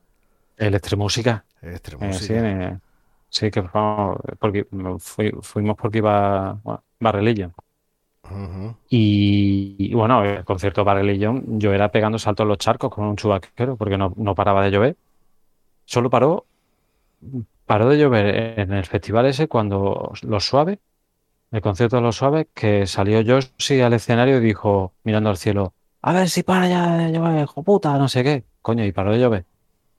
Hmm. Y la gente ya, eh, la gente ya salía de la, pelleja. Fíjate si hace años de ese concierto que Pilar Rubio estaba saliendo con el cantante de Hamlet, que la, que la vimos allí, que la vimos a ella allí en, en el palco VIP, por así decirlo. Y luego estuvimos. En la, la época, en la época ese lo que hiciste y última semana, ¿no? Pues no, sé en qué saldría en ese momento Pilar Rubio, la verdad. Y luego... yo fui a ver. Di, di, di. No, no, nada, que yo fui a ver a Hamlet. fui a ver a Pilar Rubio. Y luego, luego también pasamos toda la calor, la calor del mundo eh, en el concierto de Deftones y Guns N' Roses en, Almería, en el Ejido. Ya ves tú, eso no sé si era agosto, no sé cuándo fue la fecha, pero era en verano. Y la carpa estaba eh, en una zona que parecía unos invernaderos. y recuerdo eso que me levanté por la mañana de la tienda de campaña y yo estaba seco como la mojama, me había convertido en boca seca man. Y fui a las duchas, estaba había una cola inmensa para ducharse, fui a comprar agua en las máquinas, no había agua. Y volviendo vi una gente que estaba acampada al lado, que ya estaba despierta y tenía una garrafa de agua allí y que la estaban usando para lavarse las manos y enjuagarse y tal. Y le digo con, con mi lengua de boca seca man, le digo perdona, ¿me puedes dar un poquito de agua? Y dice, pero es que está caliente. Y digo, me da igual. me da igual. Y me dio el chaval y me salvó la vida. Y desde ese día yo decidí no volver a ir a un concierto si tenía que montarme y se tenía que acostarme en una tienda de campaña. Y desde ese día no he vuelto a dormir en una tienda de campaña. Fíjate eh, que ese concierto fue antes del, del Sony Fair y el Electric Weekend. No creo, yo creo que fue después. ¿Sí? Sí, yo creo que fue después. yo tengo ahí, mañana miro las entradas, que las tengo ahí pues, pues, guardadas pues, Mira, mira, puede ser, podría ser. No lo sé, pero podría ser. ¿Te has hecho un Ferreras? Puede, puede que me haya hecho un Ferreras. Vaya tela. Pero también te digo una cosa, cada vez que voy a un festival y que tengo que dormir en una tienda de campaña, siempre digo lo mismo. El último festival y la última vez que yo duermo en una puta tienda de campaña. De hecho, tú no sabes los problemas que tengo con, con mi pareja. Eh, eh problema entre comillas, porque a ella le gusta ir de acampada y, y tal. Ella es muy campestre y, y yo me niego. Yo me niego que, que yo, el, festival este, el Beat Festival o el de Mad Cool que fui a no hace poco, es que eso no es, eh, eso por así decirlo, no es como un festival mm, como del espárrago los festivales de antes y tal. Es que mmm, césped artificial, eh, por ejemplo, este ha sido en Málaga, no nada de zona de acampada. Aquí te ibas a pisos o lo que sea. Eh, mm, cuántas barras, eh, gente limpiándote eh, las cosas que había por el césped, no sé cuántos puntos para del cuarto de baño, ¿sabes? Que, que no, no, tiene, no tiene punto de comparación. Bueno, eh, y en el y en el Mad Cool, es que em, cuando yo entré, mm, aquello me pareció porque es que había mm, discotecas. Es decir, había como zonas en las que tú veías gente súper arreglada. Vamos, que yo, la vestimenta oficial de, de, los festivales de música era una, una bermuda cargo para llevar cosas en los bolsillos, una camiseta de algún grupo, lo que sea, pero la más reventada, por así decirlo, o porque iba a acabar sudado a chorro y, y tal, pero tú veías gente súper arreglada de la vida, con sus pareos, con sus no sé qué, digo, ¿esto qué mierda es? Me quedé súper, súper flipado. Y sobre todo el césped artificial. No, lo de, lo césped artificial ha molado mil. Ha molado mil, porque te cogen en el mismo sitio, te sientas en el suelo, no pasas calor y se está bastante, bastante bien. Yo creo que eso es lo que más me gustó de, de este último festival, además de del pedazo de actuación de Muse. Que por cierto, acabo de ver, lo que pasa que como íbamos rápido y tal, he visto, no sé si sería si será el mismo grupo, pero he visto que el domingo en el Busto 99, en la carpa pastillera, ponía que actuaba Muse. La de artista emergente, lo he visto yo antes también. ¿Eh? ¿En el Busto 99 estuvieron? Eh, al parecer sí, junto a grupos como Super Sucker o los demás no tengo ni puta idea. Por cierto, y volviendo al tema de volviendo al tema de gusto, con una cosa con que, me, que me he acordado ahora cuando estabais comentando esto, eh, cuando ha dicho Plisken que no había, ni, no había móviles y esas cosas. Curioso que había una, había una zona de encuentro, ¿no? Que te- tú llegabas allí, estabas buscando a alguien, ponía un papelito diciendo, oye, mira, que mm, nos vemos en tal sitio a tal hora, ¿no? Porque si, si te perdías de alguien, para encontrarlo con 250.000, 300 300.000 personas, es imposible, ¿no? Entonces, un poco señal de cómo ha cambiado el mundo, porque, porque ahora ya es, pues, con lo de los móviles es totalmente distinto. Y aún así a veces cuesta, cuesta encontrar a la gente. Por ejemplo, intenté en el Festival de mi hija, intenté encontrar nuestro no oyente amigo Dani y fue imposible. O sea que imagínate. Sí, sí, bueno, yo tengo que decir que en el de en el Andalucía Big Festival me encontré dos veces a Dani y mis comentarios hacia, hacia él fueron yo vi a mm, Daniel apellido en un festival de música y empezó a reírse él y la gente que iba con él porque sabe que, es complicado y nos hicimos una foto. Y al rato a las horas me lo volví a cruzar y empecé a pegarle voces. Yo vi a, a Daniel no sé qué dos veces en un festival de música. Que tengo que decir que no lo he visto dos veces que lo he visto cuatro porque en el primer festival fui el primero en ponerle cara ya que nos conocíamos de un grupo de un foro que nadie lo veía y creía que era un holograma que no existía, que era una inteligencia artificial. ¿Eh o no, Luigi? Totalmente cierto. No, pero sí es complicado. Un brindis para nuestro amigo Dani. un brindis que estamos esperando a ver si hay suerte y lo traemos aquí al programa a que no nos hable del libro que, que está a punto de publicar. Aquí se marca un Paco Umbral. Yo he venido aquí a hablar de mi libro. Sí, sí, sí. Bueno, y otra cosa, otra cosa que es que eh, también en muchos festivales te ponían inhibidores y no podía usar los móviles. Yo recuerdo que no sé si fue en un Electric o en un Sony Sphere, no se no, no se podía utilizar el móvil y cuando salías del recinto era cuando tenías cobertura. Eso seguramente eran en festivales donde iba Metallica, por el tema del Napster, para que no pudiera grabar y compartir los vídeos. Eso seguro que era culpa de Lars Ulrich. Pues En Me, HB, me pasó en el Sony sí. eh, en el H, en el documental de HBO cuentan eso de Napster también, ¿eh? ¿Sí? Sí, sí, sí, sí. Incluso sale Dave Mustaine diciendo, tú quieres que yo diga una cosa de, de Lars, pero no lo voy a decir. Aunque lo piense, pero no lo digo. El Dave Mustaine, el pobre hombre, toda, toda la vida ahí dándole vuelta a lo de Metallica. Sí, to- toda la vida rumiándolo. Las últimas palabras que diga antes de morir van a ser Master of. en fin. Bueno, muchachada, ¿algo más que decir o, o damos de mano? Podemos hacer un resumen cada uno, ¿no? De lo que le ha parecido el tema. Venga. Venga, empieza tú. Venga, pues yo lo único que tengo que decir es que yo todo esto lo veo como un toro, ¿no? Eh, Hostia, no, poco no. noble, noble, atrevido, ¿no? Algo así. No, pero ya fuera coña. eh, creo que los festivales han cambiado muchísimo. De hecho, ahora comentabais lo de que vas a una zona de discoteca, que está la gente muy arreglada y tal. Yo creo que ya hay mucha gente que hoy va por la foto solo. O sea, ya no le gusta ni la música. Va por el, obviamente, para la experiencia, pero va a hacerse la fotito y, y es que Instagram ha hecho mucho daño, creo yo. Pero bueno, aún todavía hay mucha gente que también aprecia la música, por supuesto, y, y se comporta bien, de manera civilizada. Ahora, si te toca los huevos, tío, pues atenta a las consecuencias, eso es lo que hay. Fin, resumen.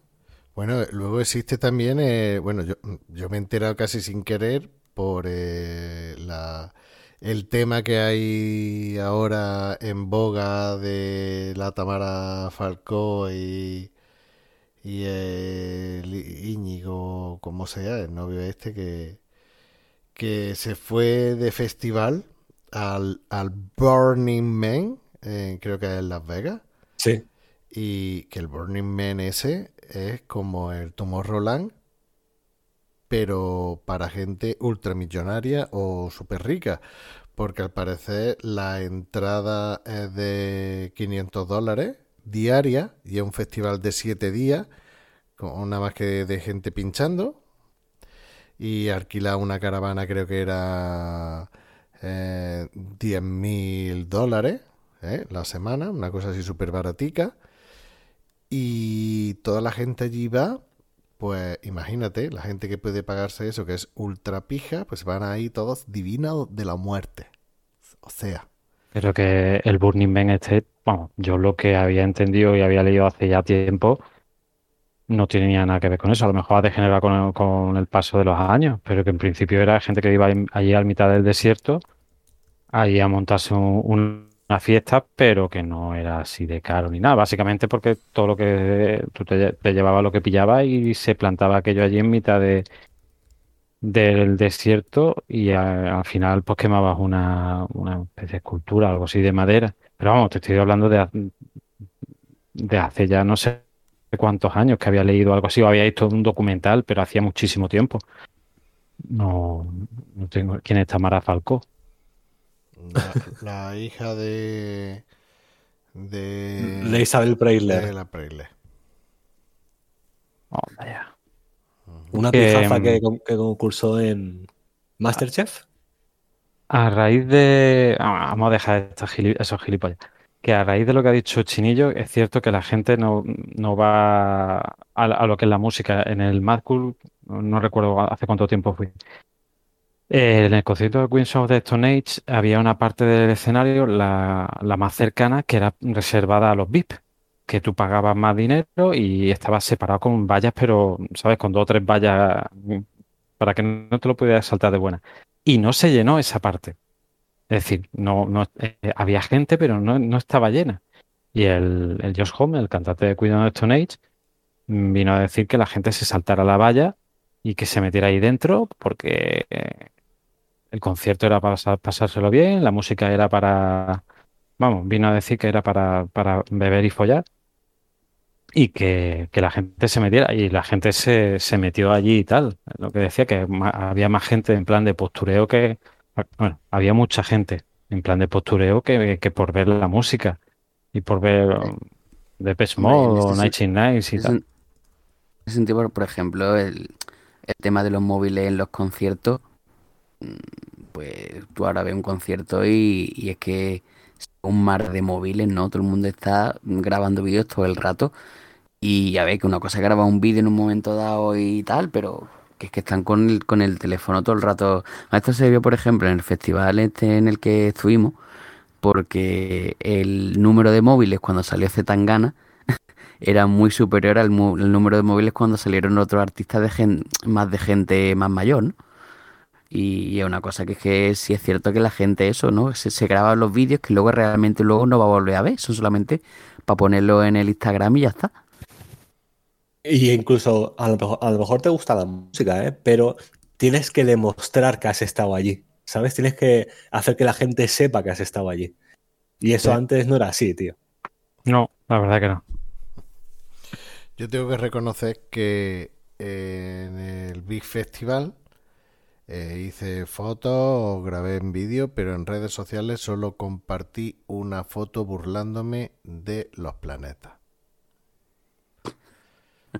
O sea, Eso te honra. eso me, eso me honra. O sea, en vez de, de una foto con Muse, que se vea Muse, que fue lo que flipé, hice una foto con un chaval, con uno de los que vi el concierto, diciendo algo así como que ver los planetas no es lo mismo sin mi cúter.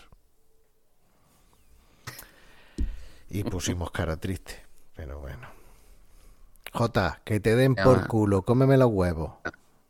Además me acuerdo que pusiste pusiste en el grupo del podcast algo así como "Está- estoy vigilando que nadie tenga un cúter por aquí y Cuchichi que, que es muy fan de los planetas pues puso un ja ja ja con, lo- con las risas separadas no señal de sarcasmo que me, me hizo bastante gracia. Y J ya la verdad es que me, me sorprendió mucho. Está viejísimo. Pero viejísimo, vamos, yo, yo lo recordaba de otros videoclips, tal, que era de cuando estaba más, mm, vamos, de, pues, yo qué sé, de finales de los 90 y, hombre, que ha, que ha pasado el tiempo, pero, pero que está súper viejo, tío. Pues más viejo tenía que estar. El tío mierda. Pues nada, chicos, ¿algo más? Nada más por mi parte. Yo, yo es que me he caído como Ori y he vuelto. No sé si me, se, se me escucha. No, no hemos Sí, estado, sí. no hemos estado escuché. burlando de Jota, diciendo que es un viejo. y que Ah, tiene vale. cara viejo y postura viejo. Y que tiene que Digo, canta eh, canciones eh, de viejo. Si tenía más, si el del cantante de 091 me parece más joven que el de Los Planetas. Que un breve resumen, eh, no he visto el documental de HBO, no puedo opinar de él, pero después de haber escuchado a, a vosotros que sí lo habéis visto y más información sobre el festival, el de Netflix la verdad que mm, bastante, bastante sensacionalista. Y Ah, y bueno. le echa mucho la culpa a la música. A, Fred Durst. Y Luigi. Yo, pues eso, que un poco lo que hemos estado comentando, ¿no? Y, y que un poco lo que ha dicho ahora Plisken también, que el- me parece más riguroso el documental de HBO, pero que los dos están muy entretenidos y, la verdad es que me me ha gustado mucho verme los documentales y enterarme de, todo lo que pasó y todo eso. Y realmente que, mm, por ejemplo, en el, en el, se ven algunas imágenes que son espectaculares cuando en los conciertos de Korn y de Limp Bizkit, cuando está todo el mundo saltando y pegando botes, esas mareas humanas, de forma visual son tremendas, son tremendas, aunque luego un poco lo que decías tú, ¿no? Que, que una vez estando ahí dentro te va a llevar hostias de todos los colores, ¿no? Sí. Pero para verlo, para verlo está de puta madre. Sí, yo recuerdo un concierto de Defton que me fui, me metí en un poco ahí a dar saltos y tal. Y, y me dieron un cabezazo sin querer en el tabique nasal, que vi la estrella y dije, me voy a ir unas tres, cinco filas más atrás y me voy a quedar tranquilito ahí viendo el concierto. Que, que ya está uno para escuchar música y no para que le pegue. Pero Eso me pasó a mí rapidísimo en un, en un Resurrection. Eh, Uf. ¿Sabéis lo que es el Wall of Death? Mm, El muro de la muerte. Eso es cuando, como Braveheart, que se separa el público en dos bandos y luego el cantante dice un momento ahora y todo el mundo se junta para chocarse, ¿vale? ¿Nunca lo habéis visto? No. Ese es el Wall Yo of sí lo he Death. visto alguna vez en YouTube, Hay- sí, yo lo he visto alguna Hay vez en 40 YouTube. vídeos por ahí, 40.000. Pues eso, tal y como yo estaba en primera fila, ¿vale? Yo que soy un enano. Y tal y como llego a chocarme con el que estaba enfrente, me hace así rollo pressing catch con el brazo abierto en el cuello. Hostia. Black. Y me tumbó al suelo. Y tal y como eh, recogí con el rabo entre las piernas, me fui para afuera y dije, venga, hasta mañana. ¿Y qué grupo era? Por curiosidad. Buah, no me acuerdo, tío. Creo que fueron, puede ser Caliban o algo así. Era un grupo hardcore, pero no me acuerdo quiénes eran, tío. yo- yo De lo- locos. Lo más En parecido, plan pressing catch. lo más parecido que vi fue a Gojira, que cogió el cantante. Además que eh, Gojira actuaba después de Metallica y Metallica alargó el concierto y yo estaba deseando que terminaran para irme corriendo a ver a. Y me fui corriendo y el tío estaba mosqueado porque no había suficiente gente. Empezó a llegar la gente y cuando llegó la gente dijo el tío ahí con su inglés con acento gabacho diciendo, venga, formad aquí un círculo y aquí otro no sé qué y tal, venga, el tío súper cabreado y tal.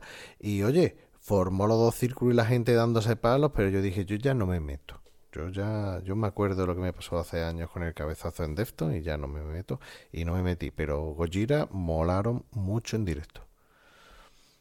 No, no sé si son santos de tu devoción, Chinillo, pero mm, yo de los grupos sí actuales y tal, los que más me, uno de los que más me gusta. O Pez Gojira. Sí, sí, sí. A mí me gustan bastante. Bueno, pues muchachada, así ha empezado la séptima temporada de Cine de Barra, eh, hablando de cine y de música. Y este programa lo estamos grabando, eh, bueno, ya es día 1 de, de octubre, pero empezamos a grabarlo en, en septiembre. Ya sabéis que tenemos o intentamos sacar un programa como mínimo por mes. Así que este lo vamos a contar como, como el de septiembre y esperemos sacar otro. No sabemos la temática, darnos sugerencias. Tenemos pendiente el de la antigua Yugoslavia con Baldi, ya que no hemos tenido que ver las películas. Y, y sí, sí, yo creo que es más que todo por eso. Yo lo quiero hacer por eso. Bueno, aparte de para aprender mucho de Baldi, porque de Baldi se aprende, eh, ya que hemos visto la película, por lo menos sacarle, sacarle provecho. Y poco más. Ya sabéis, tenemos las redes sociales, eh, Instagram lo tenemos un poquito bastante abandonado, pero ya sabéis, cinedebarra.gmail.com, estamos en Twitter y muchas gracias, Plisken. Eh, nada, a vosotros por, por dejarme hablar y participar y echar un buen rato y nada, pues a ver si a ver si antes de que termine el mesecillo hacemos hacemos otro programa. Esperemos, esperemos. Muchas gracias, Luigi. Muchas gracias a ti por invitarme one more time. Kill me baby. Y muchas gracias, Chinillo. Muchas gracias a vosotros por aguantarme este segundo programa en el que he estado invitado. Y, y sobre todo por no haber visto documentales. O sea, yo he venido aquí en bragas, como se dice. En bragas que no es en cueros, ¿eh? Ya sabéis, Agur. Yogur.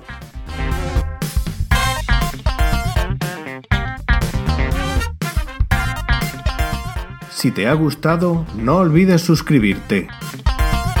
Puedes seguirnos en Twitter en arroba cine de barra y en Facebook.